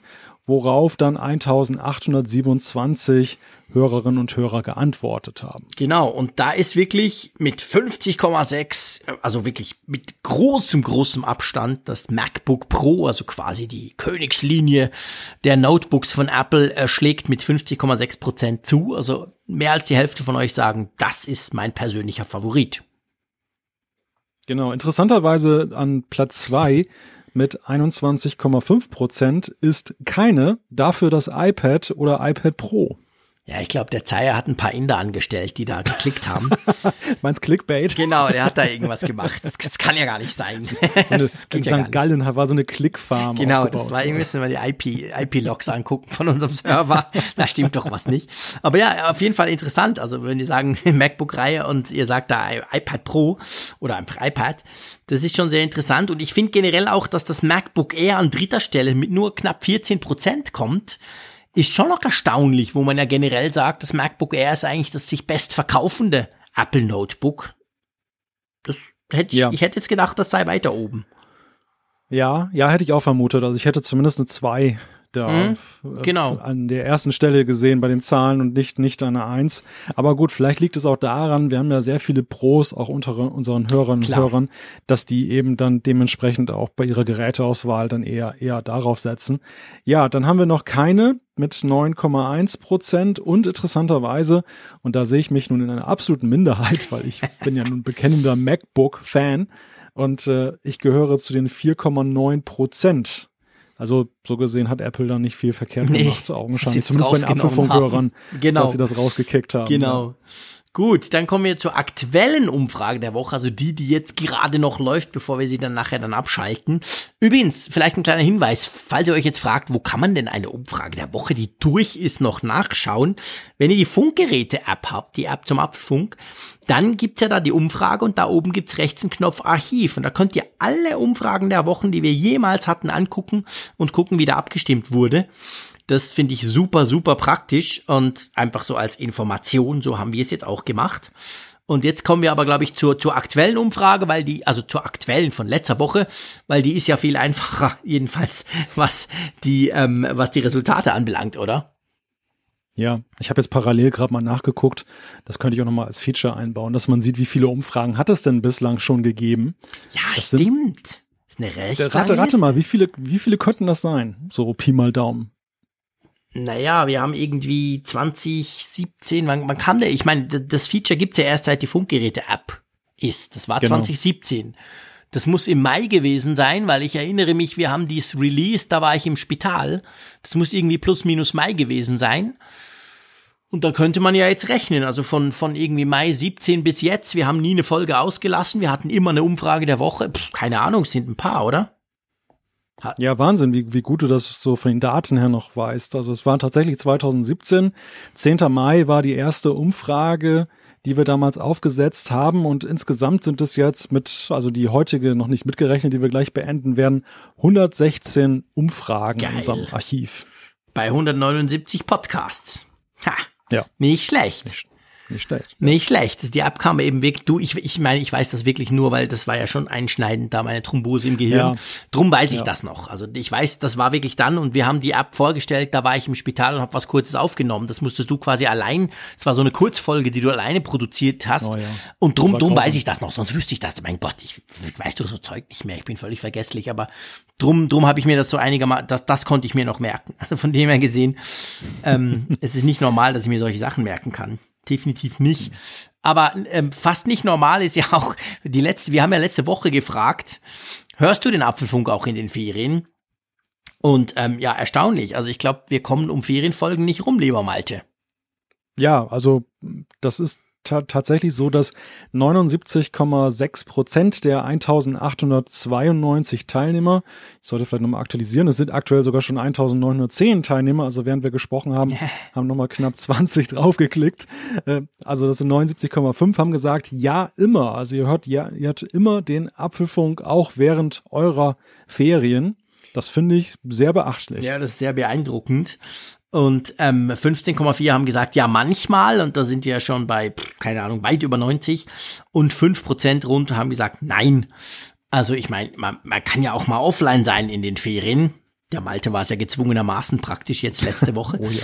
Aber ähm, ja, das ist schon sehr erstaunlich. Also das finde ich natürlich cool, dass ihr eigentlich nicht nur auf, der, auf dem Weg zur Arbeit, da kriegen wir ja immer extrem viel Feedback von euch, dass ihr uns eben auf dem Weg zur Arbeit hört. Und da ist es, finde ich, alles andere als selbstverständlich, dass man das dann eben auch macht, wenn man nicht arbeitet und einfach sonst noch hört. Ja, freut uns, oder? Ja, aber ich, man muss vielleicht noch zum Hintergrund sagen, das war jetzt nicht so eine Frage, so Fishing for Compliments, dass wir jetzt dann eben gerne hören wollten, dass wir immer gehört werden. Natürlich freut uns das. Aber mich hat die Frage vor allem deshalb interessiert, weil ich bei mir persönlich feststelle, dass ich ein völlig unterschiedliches Hörverhalten habe, wenn ich halt dann in den Ferien bin. Ich also auch. in der Arbeitszeit, das ist so meine Hardcore-Podcast-Hörzeit. Dann, wenn ich eben die Fahrten zur Arbeit und zurück und zu Terminen, das ist die ideale Gelegenheit, so einen Podcast sich anzuhören. Mhm. In den Ferien habe ich immer ein gewaltiges Backlog an Folgen. weil ich einfach so selten dazu komme, ja. witzigerweise. Wenn ich Zeit habe, habe ich keine Zeit für Podcasts. Ja, das geht mir ganz genau gleich. Also es geht mir gerade bei Podcasts ganz, ganz genau gleich. Und zwar einfach, weil ähm, weil ich, ich pendle ja zur Arbeit nach Zürich und da ist wirklich, ich mache ganz viel im Zug, aber vor allem höre ich mir meistens irgendwie den einen oder anderen Podcast an. Irgendwie zum Beispiel am Rückweg aus dem Büro am Abend, wenn ich nicht mehr so sonst viel arbeiten mag oder so. Einfach, das gehört da irgendwie dazu. Und in den Ferien ist das natürlich eben anders und dann mache ich andere Dinge und da geht's mir ganz ähnlich wie du. Also von dem her ist das eben erstaunlich und daher kam die Motivation für diese Frage quasi. Finde ich gut, hast du das noch klargestellt. Sonst denken die, hey, die haben sich wieder da selbst beweihräuchert stundenlang. Ja, ja. Das ist ja furchtbar, ist ja nicht auszuhalten. Was wir sonst ja auch mal machen, aber klar, das machen wir nicht. gnadenlos, da kennen wir ja nichts, aber ähm, einfach, dass das mal auch in dem Fall jetzt hier einmal was nicht so genau. genau. Wir haben auch eine neue Umfrage der Woche, die ähm, ja dann nächste Woche aufgelöst wird. In Frankfurt lassen wir uns was anderes einfallen. Wie, wie, was wollen wir denn wissen, mein Lieber? Ja, wir knüpfen an dieses neue überraschende Feature in iOS 12.4 an, nämlich mit der neuen Datenübertragung und fragen euch mal, welchen Weg ihr bevorzugt, um jetzt bei einem neuen iOS-Gerät eure alten Daten einzuspielen. Dann gibt es die Möglichkeit iCloud Backup, iTunes, Direktverbindung ganz neu, sonstiges oder keine Ahnung, interessiert mich nicht, mache ich sowieso nie. Also das sind die Möglichkeiten, die ihr da zum Abstimmen dann habt. Und da bin ich natürlich ganz gespannt, was ihr da schon macht beziehungsweise wie ihr das normalerweise handhabt. Gut. Mein Notebook surrt immer noch, als gäbe es kein Morgen. Ich erstaune, ich als wäre wär ein großes macht. Insekt bei dir. Ja, gell, schon. Ja, ja, genau. Ja, es ist wirklich nervig. Habe ich überhaupt nicht dran gedacht. Bildschirm. Ich dachte so, ey, cool, ich bringe den Frick ein bisschen runter, dass er nicht überhitzt. Aber ich habe nicht dran gedacht, dass es unten auch so heiß ist, dass schon fast das Notebook überhitzt, weil es ist wirklich tierisch warm. Also wenn ich dabei, Sie haben MacBook Pro ohne Touchbar, ihr wisst das, ähm, und wenn ich da oben dran den Finger aufs Metall lege, das ist also, ja, ich kann noch nicht ein Spiegelei braten, aber das ist unglaublich heiß da drauf, echt. Das ist aber ein Geschäftsnotebook. Wenn der kaputt geht, habe ich gearbeitet. So, ähm, dann schlage ich vor, wir switchen zu den, äh, zu den Zuschriften unserer Hörer, oder? Genau. Ja, ich wollte eigentlich gerade eine Brücke bauen mit dem Insekt, was dann bei dir surrt, aber. Oh. Ja. Habe ich natürlich schon wieder weggequasselt. Aber das wäre eine sehr schöne Brücke, genau. Mein Güt, wir haben noch nie so viel Feedback bekommen um Insekten. Ja, witzigerweise. Also wir hatten ja, das, das war unsere Ferienfolge, oder? Wo wir da diese Zuschrift aufgegriffen haben letzte Woche. Äh, das war oder schon vorletzte Woche. Das war, das war, war schon die vorletzte ja, das Woche. War vorletzte Woche. Ja, guck, da ist mein, mein Gedächtnis auch schon völlig jetzt durcheinander. Auf jeden Fall war eine Zuschrift da vorgelesen worden, die zum Inhalt hatte, dass ein Nutzer, ein, ein Hörer von uns halt bei seinem iMac ein Insekt hat, was sich dann zwischen Glasplatte und Display reingeschmuggelt hat und dann halt jetzt da verweilt. Und wir hatten ja ein wenig darüber gesprochen und uns gefragt, ist das jetzt irgendwie ein baulicher Mangel generell beim iMac? Ist es dann ein, ein Problem, was jetzt nur bei dem einen Gerät aufgetaucht ist? Und unglaublich viele Zuschriften, die wir bekommen haben, die zum Inhalt hatten, dass da auch schon Insekten da eingedrungen sind. Ja, ist krass. Also wirklich, das scheint ein, also ich will jetzt nicht sagen, ich will jetzt nicht sagen, ein weit verbreitetes iMac-Problem, so weit würde ich nicht gehen, aber das ist jetzt wirklich nicht irgendwie, dass der Hörer, der uns das geschrieben hat, der einzige sei, sondern haben ganz viele geschrieben, ja, ja, hatte ich auch schon so ein blödes Vieh, das mir da über den Bildschirm hinter der Glasscheibe quasi gekrabbelt ist. Ich muss ja sagen, ich würde, ich würde extrem erschrecken. Es würde mich ja tierisch nerven, wenn da so ein blödes Vieh dann plötzlich so beim Mauszeiger vorbeispaziert und eben da, wo du siehst, du kommst ja nicht dran, du kannst ja nicht klopfen, es geht weg, sondern es ist ja dann da. Und ja. haben auch ein paar uns geschrieben, ja, sie hätten dann wahnsinnig Angst gehabt, wenn das dann stirbt dann bleibt ja das dann quasi da liegen, dann hast du das da immer. Aber ich glaube, bei den meisten ist es dann wieder weggegangen oder, oder gestorben und runtergefallen oder was auch immer. Aber also es ist möglich beim iMac, dass irgendein Viech in den iMac krabbelt und das seht ihr dann am Bildschirm, aber ja, ihr könnt wenig tun. Also es ist schon, finde ich, eine recht, eine recht beklemmende Vorstellung, oder? Auf alle Fälle. Also der iMac als Insektenhotel, das wäre auch mein Albtraum. Zumal, wenn man sich dann vorstellt, dass dann eben das, das Viech da wirklich so an blöder, sichtbarer Stelle hängen bleibt. Man muss dann das ganze Gerät womöglich einschicken, um dann da diesen Mangel zu beheben. Genau. Total ärgerlich. Also ja, ich hoffe, dass mir das niemals du, wieder fährt. Dann rufst du bei Apple an und sagst, hey, ich habe da links neben dem Mauspfeil irgendwie, habe ich so ein komisches Viech. Da lachen die dich zuerst mal aus, oder? Das ist ein Hummel in meinem Bild. Genau, da sagt er, ja, ja, ist gut, ja. Nüchtern Sie mal aus und rufen Sie morgen wieder an. ja. Aber gut, nachdem wir das jetzt ja. quasi wissenschaftlich bewiesen haben, dass wir eben nicht, dass, dass, dass unser Hörer nicht der einzige war, sondern dass das einigen von euch schon passiert ist, ist natürlich auch Apple jetzt gewarnt. Also wenn jemand anruft, Insekt hinterm iMac-Screen, dann wisst ihr, was ihr zu tun habt. Irgendeine Hilfe, aber nicht einen blöden Spruch, okay? Genau. Die, die Hörer haben keinen Stich, sondern die haben ein Insekt. Ganz genau. Gut, dann kommen wir doch mal noch zum Feedback. Ähm, ich nehme mal gleich den Christoph. Einverstanden? Ja, sehr gerne. Und zwar geht es da tatsächlich um unsere Ferienfolge und er schreibt, ich habe gerade eure Ferienfolge in den Ohren und möchte etwas zu den Themen besserer Schienennetzausbau in Ostdeutschland und Internet im Flieger sagen. Meine Eltern sind in der ehemaligen DDR groß geworden und ich kenne aus Erzählungen, dass es mitunter Jahre gedauert hat, bis man sein bestelltes Auto bekommen hat und außerdem die Autos im Verhältnis zum Einkommen sehr teuer waren. Dementsprechend hatten viel weniger Personen ein Auto, aus diesem Grund war aber auch der ÖPNV besser ausgebaut für Schweizer der öffentliche Nahverkehr. Nur zum Thema Internet im Flugzeug. Ich bin bereits mehrmals mit der Lufthansa Intercontinental geflogen. Bei diesen Flügen konnte ich mit der Telekom ins Internet, indem ich mir für unter 20 Euro entweder einen Pass mit 24 oder 12 Stunden Gültigkeit ohne Beschränkung außer Streaming gekauft habe. Zu den E-Tickets möchte ich sagen, dass man die angesprochenen Vorteile aber auch nur hat, wenn man im Mobilfunknetz oder WLAN ist, was ja in einigen Ländern für Reisende mitunter nicht möglich ist. Ist das tatsächlich so, dass im Osten der, der, der Nahverkehr besser ausgebaut ist?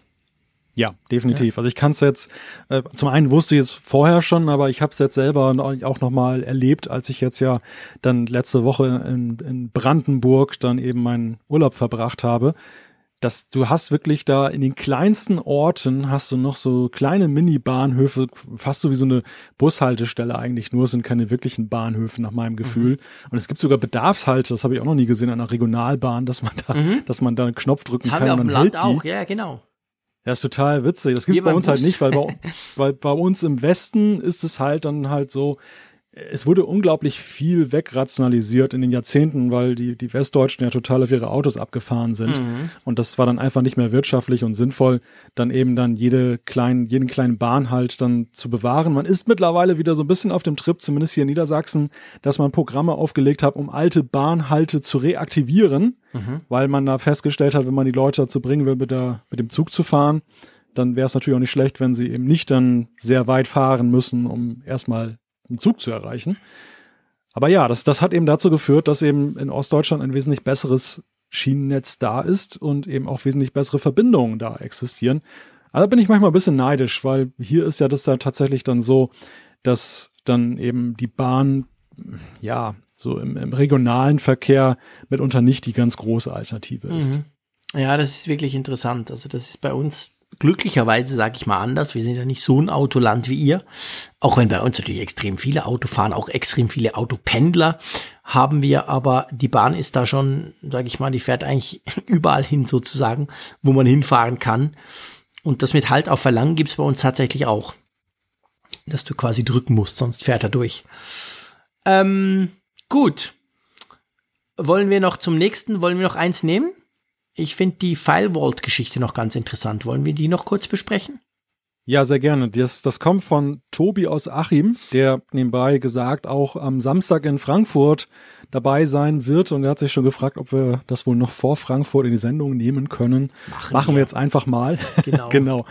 Und er überlegt halt aktuell, ob er die Apple Firewall äh, Verschlüsselung anwenden möchte. Und seine Frage dazu ist zunächst einmal, nutzt ihr das? Was haltet ihr davon? Und was sind die Vor- und Nachteile? Ja, lieber Tobi, ähm, ich nutze das. Ich nutze das auf meinem Geschäftsnotebook, der, der jetzt im Hintergrund wie eine Hummel da vor sich hin sucht. Da ist das standardmäßig eingeschaltet. Ähm, ich nutze das auf meinem privaten Notebook, den ich ja fast nie mehr brauche, nicht. Auf meinem iMac auch nicht. Die Idee dahinter ist ja, wenn dir einer den Notebook klaut, dann kommt er nicht an die Daten, da kann er nicht einfach mit dem USB-Stick booten oder so und dann hat er alle seine Daten. Das ist ja letztendlich, darum macht man es ja eigentlich. Drum behaupte ich mal, bei einem stationären Mac ist es ein bisschen schwieriger. Ähm, und ich muss sagen, und ich bin dann gespannt, was der Malte dazu sagt, dass ich überhaupt gar keinerlei Nachteile sehe. Das Teil ist überhaupt nicht langsamer. Also ich habe ja praktisch zwei identische Macs, der eine mit Touchbar, der andere ohne, aber sonst sind sie vergleichbar und ich merke da überhaupt nicht, dass jetzt der ohne Touchbar quasi wegen der Verschlüsselung irgendwie langsamer ist. Gar nicht. Am Anfang vielleicht ganz kurz, wenn du das aktivierst, aber eigentlich merkst du nichts davon. Mein, in meinen Augen ein Nachteil ist ganz einfach, man muss sich bewusst sein, wenn du mal dein Passwort vergisst, aus welchem Grund auch immer, oder es gerade geändert hast und dann vergisst du es wieder, dann hast du ein Problem, weil dann kommst du nicht mehr so einfach an deine Daten. Also dann unter Umständen, je nach Konfiguration, ist das Ding dann weg. Du kannst dann nicht einfach booten in diese Recovery-Konsole und dann quasi das Admin-Passwort zurücksetzen, wie man das sonst so easy peasy machen kann, sondern dann ist dann meistens Schicht im Schacht. Und das muss man halt einfach wissen. Also das, ja, du kannst dann auch nicht von einer anderen SSD booten und mal schnell irgendwas kopieren oder so, wenn du irgendwie mal eine Beta-Version testen willst oder so, weil die kommt dann halt nicht drauf. Also das ist dann halt eben verschlüsselt. Ist ja der Witz davon. Sind für mich keine Nachteile, die mich stören. Das, von dem her gesehen habe ich, sehe ich da eigentlich sozusagen keine Nachteile und finde, es kann man durchaus aktivieren. Wie siehst du das, Malte? Ja, also ich habe mit meinen Tests auch nicht festgestellt, dass das irgendwie zu Performance-Verlusten führt. Das, das hat Apple offenbar so weit entwickelt, tatsächlich dann in Verbindung mit der immer leistungsfähigen Hardware, dass man da gar nicht jetzt irgendwie einen argen Geschwindigkeitsverlust hat oder irgendetwas spürt. Und ja, es bringt halt die von dir erwähnten Vorteile, andererseits natürlich dann in Recovery-Situationen auch mögliche Nachteile. Ja. Man muss da halt für sich abwägen, wie sehr einem das Sicherheitsbedürfnis da ja, wie schwer das für einen wiegt, dass man das aktiviert. Und das ist ja auch der Grund, warum es ja, glaube ich, per Default erstmal nicht aktiviert genau, ist. Genau, genau. Also das ist, das ist, glaube ich, genau der Grund, weil halt gewisse Sachen, ich kann mir auch vorstellen, in Bezug auf Support oder so, dass dann vielleicht gewisse Dinge nicht möglich sind, weil man halt wirklich nicht mehr an die Platte drankommt. Ähm, das ist so, sage ich mal, ein potenzieller Nachteil, den man vielleicht mal ein bisschen überlegen oder googeln müsste. Aber an und für sich im Betrieb, sage ich mal, hast du eigentlich keinerlei Nachteile. Das Ding rennt, das Ding funktioniert. Also das ist, sage ich mal, wirklich sehr unproblematisch. Und ja, absolut eine gute Sache. Wie siehst du das, Malte? So, bist du auch so der Meinung, auf mobilen Geräten eher ja und auf stationären Geräten ist es nicht unbedingt nötig? Oder bin ich da ein bisschen leichtgläubig? Oh je, das, das wird natürlich jetzt sofort Sicherheitsexperten auf den Plan ja, rufen, okay. die dann sagen werden, überall, ja. lieber Jean-Claude. Aber nein, ich bin da bei dir. Also ich persönlich bin da auch eher Pragmatiker und würde sagen, bei mobilen Geräten, die ich potenziell mal liegen lasse, und jetzt aktiviert sich Siri gerade, bei, bei mobilen Geräten, die ich potenziell mal liegen lasse, macht das Sinn? Ja. Ist das eine gute, eine gute Absicherung, gerade wenn ich mit geschäftlichen Daten arbeite, die geschützt werden müssen? Der stationäre Rechner, okay, da würde ich dann auch einfach sagen, lass es laufen. Genau. Wobei eben, man kann sagen, hey, man hat keine Nachteile, das kann man es auch aktivieren. Aber von ja. dem her gesehen, kannst du absolut mal ausprobieren. Also ich glaube, da, da machst du nichts falsch. Ähm, von dem her gesehen ist das wirklich eine saubere Sache, ganz definitiv. So, ich würde sagen, lieber Malte, wir beschließen diese Folge 179. Das war ja sozusagen ein Warmlaufen für, für Samstag ähm, mhm. noch mal ein bisschen zusammen quatschen, bevor wir uns am Samstag endlich, endlich live und echt und in Farbe sehen und wir 100 Hörer natürlich auch sehen. Da freue ich mich ganz unglaublich drauf. Bin schon ganz aufgeregt. Und ähm, ja. ich entschuldige mich von meiner Seite aus Bern für die shitty Tonqualität. Diese blöde Hummel da, die nervt mich und auch sonst ist es heiß und tönt ein bisschen anders als sonst, aber das sind einfach die klimatischen Bedingungen. Wenn das so weitergeht mit dem Klimawandel, müssen wir uns das einfallen lassen, mein Lieber.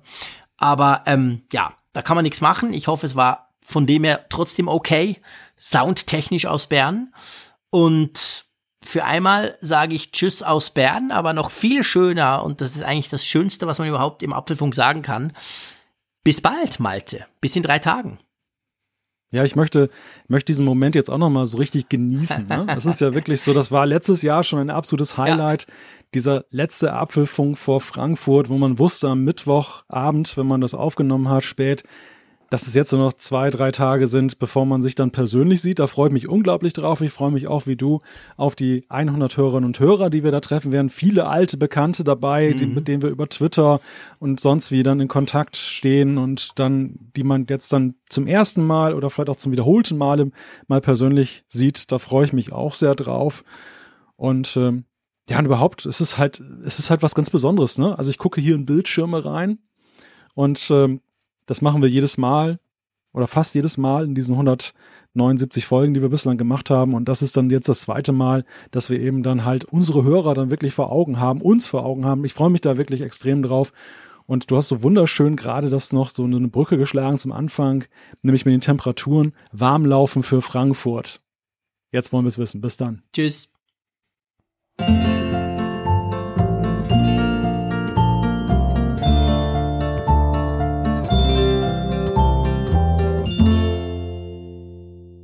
Auf Empfang mit Funkgerät, der App zum Apfelfunk. Lade dir jetzt Funkgerät für iOS und Android kostenlos im App Store und bei Google Play.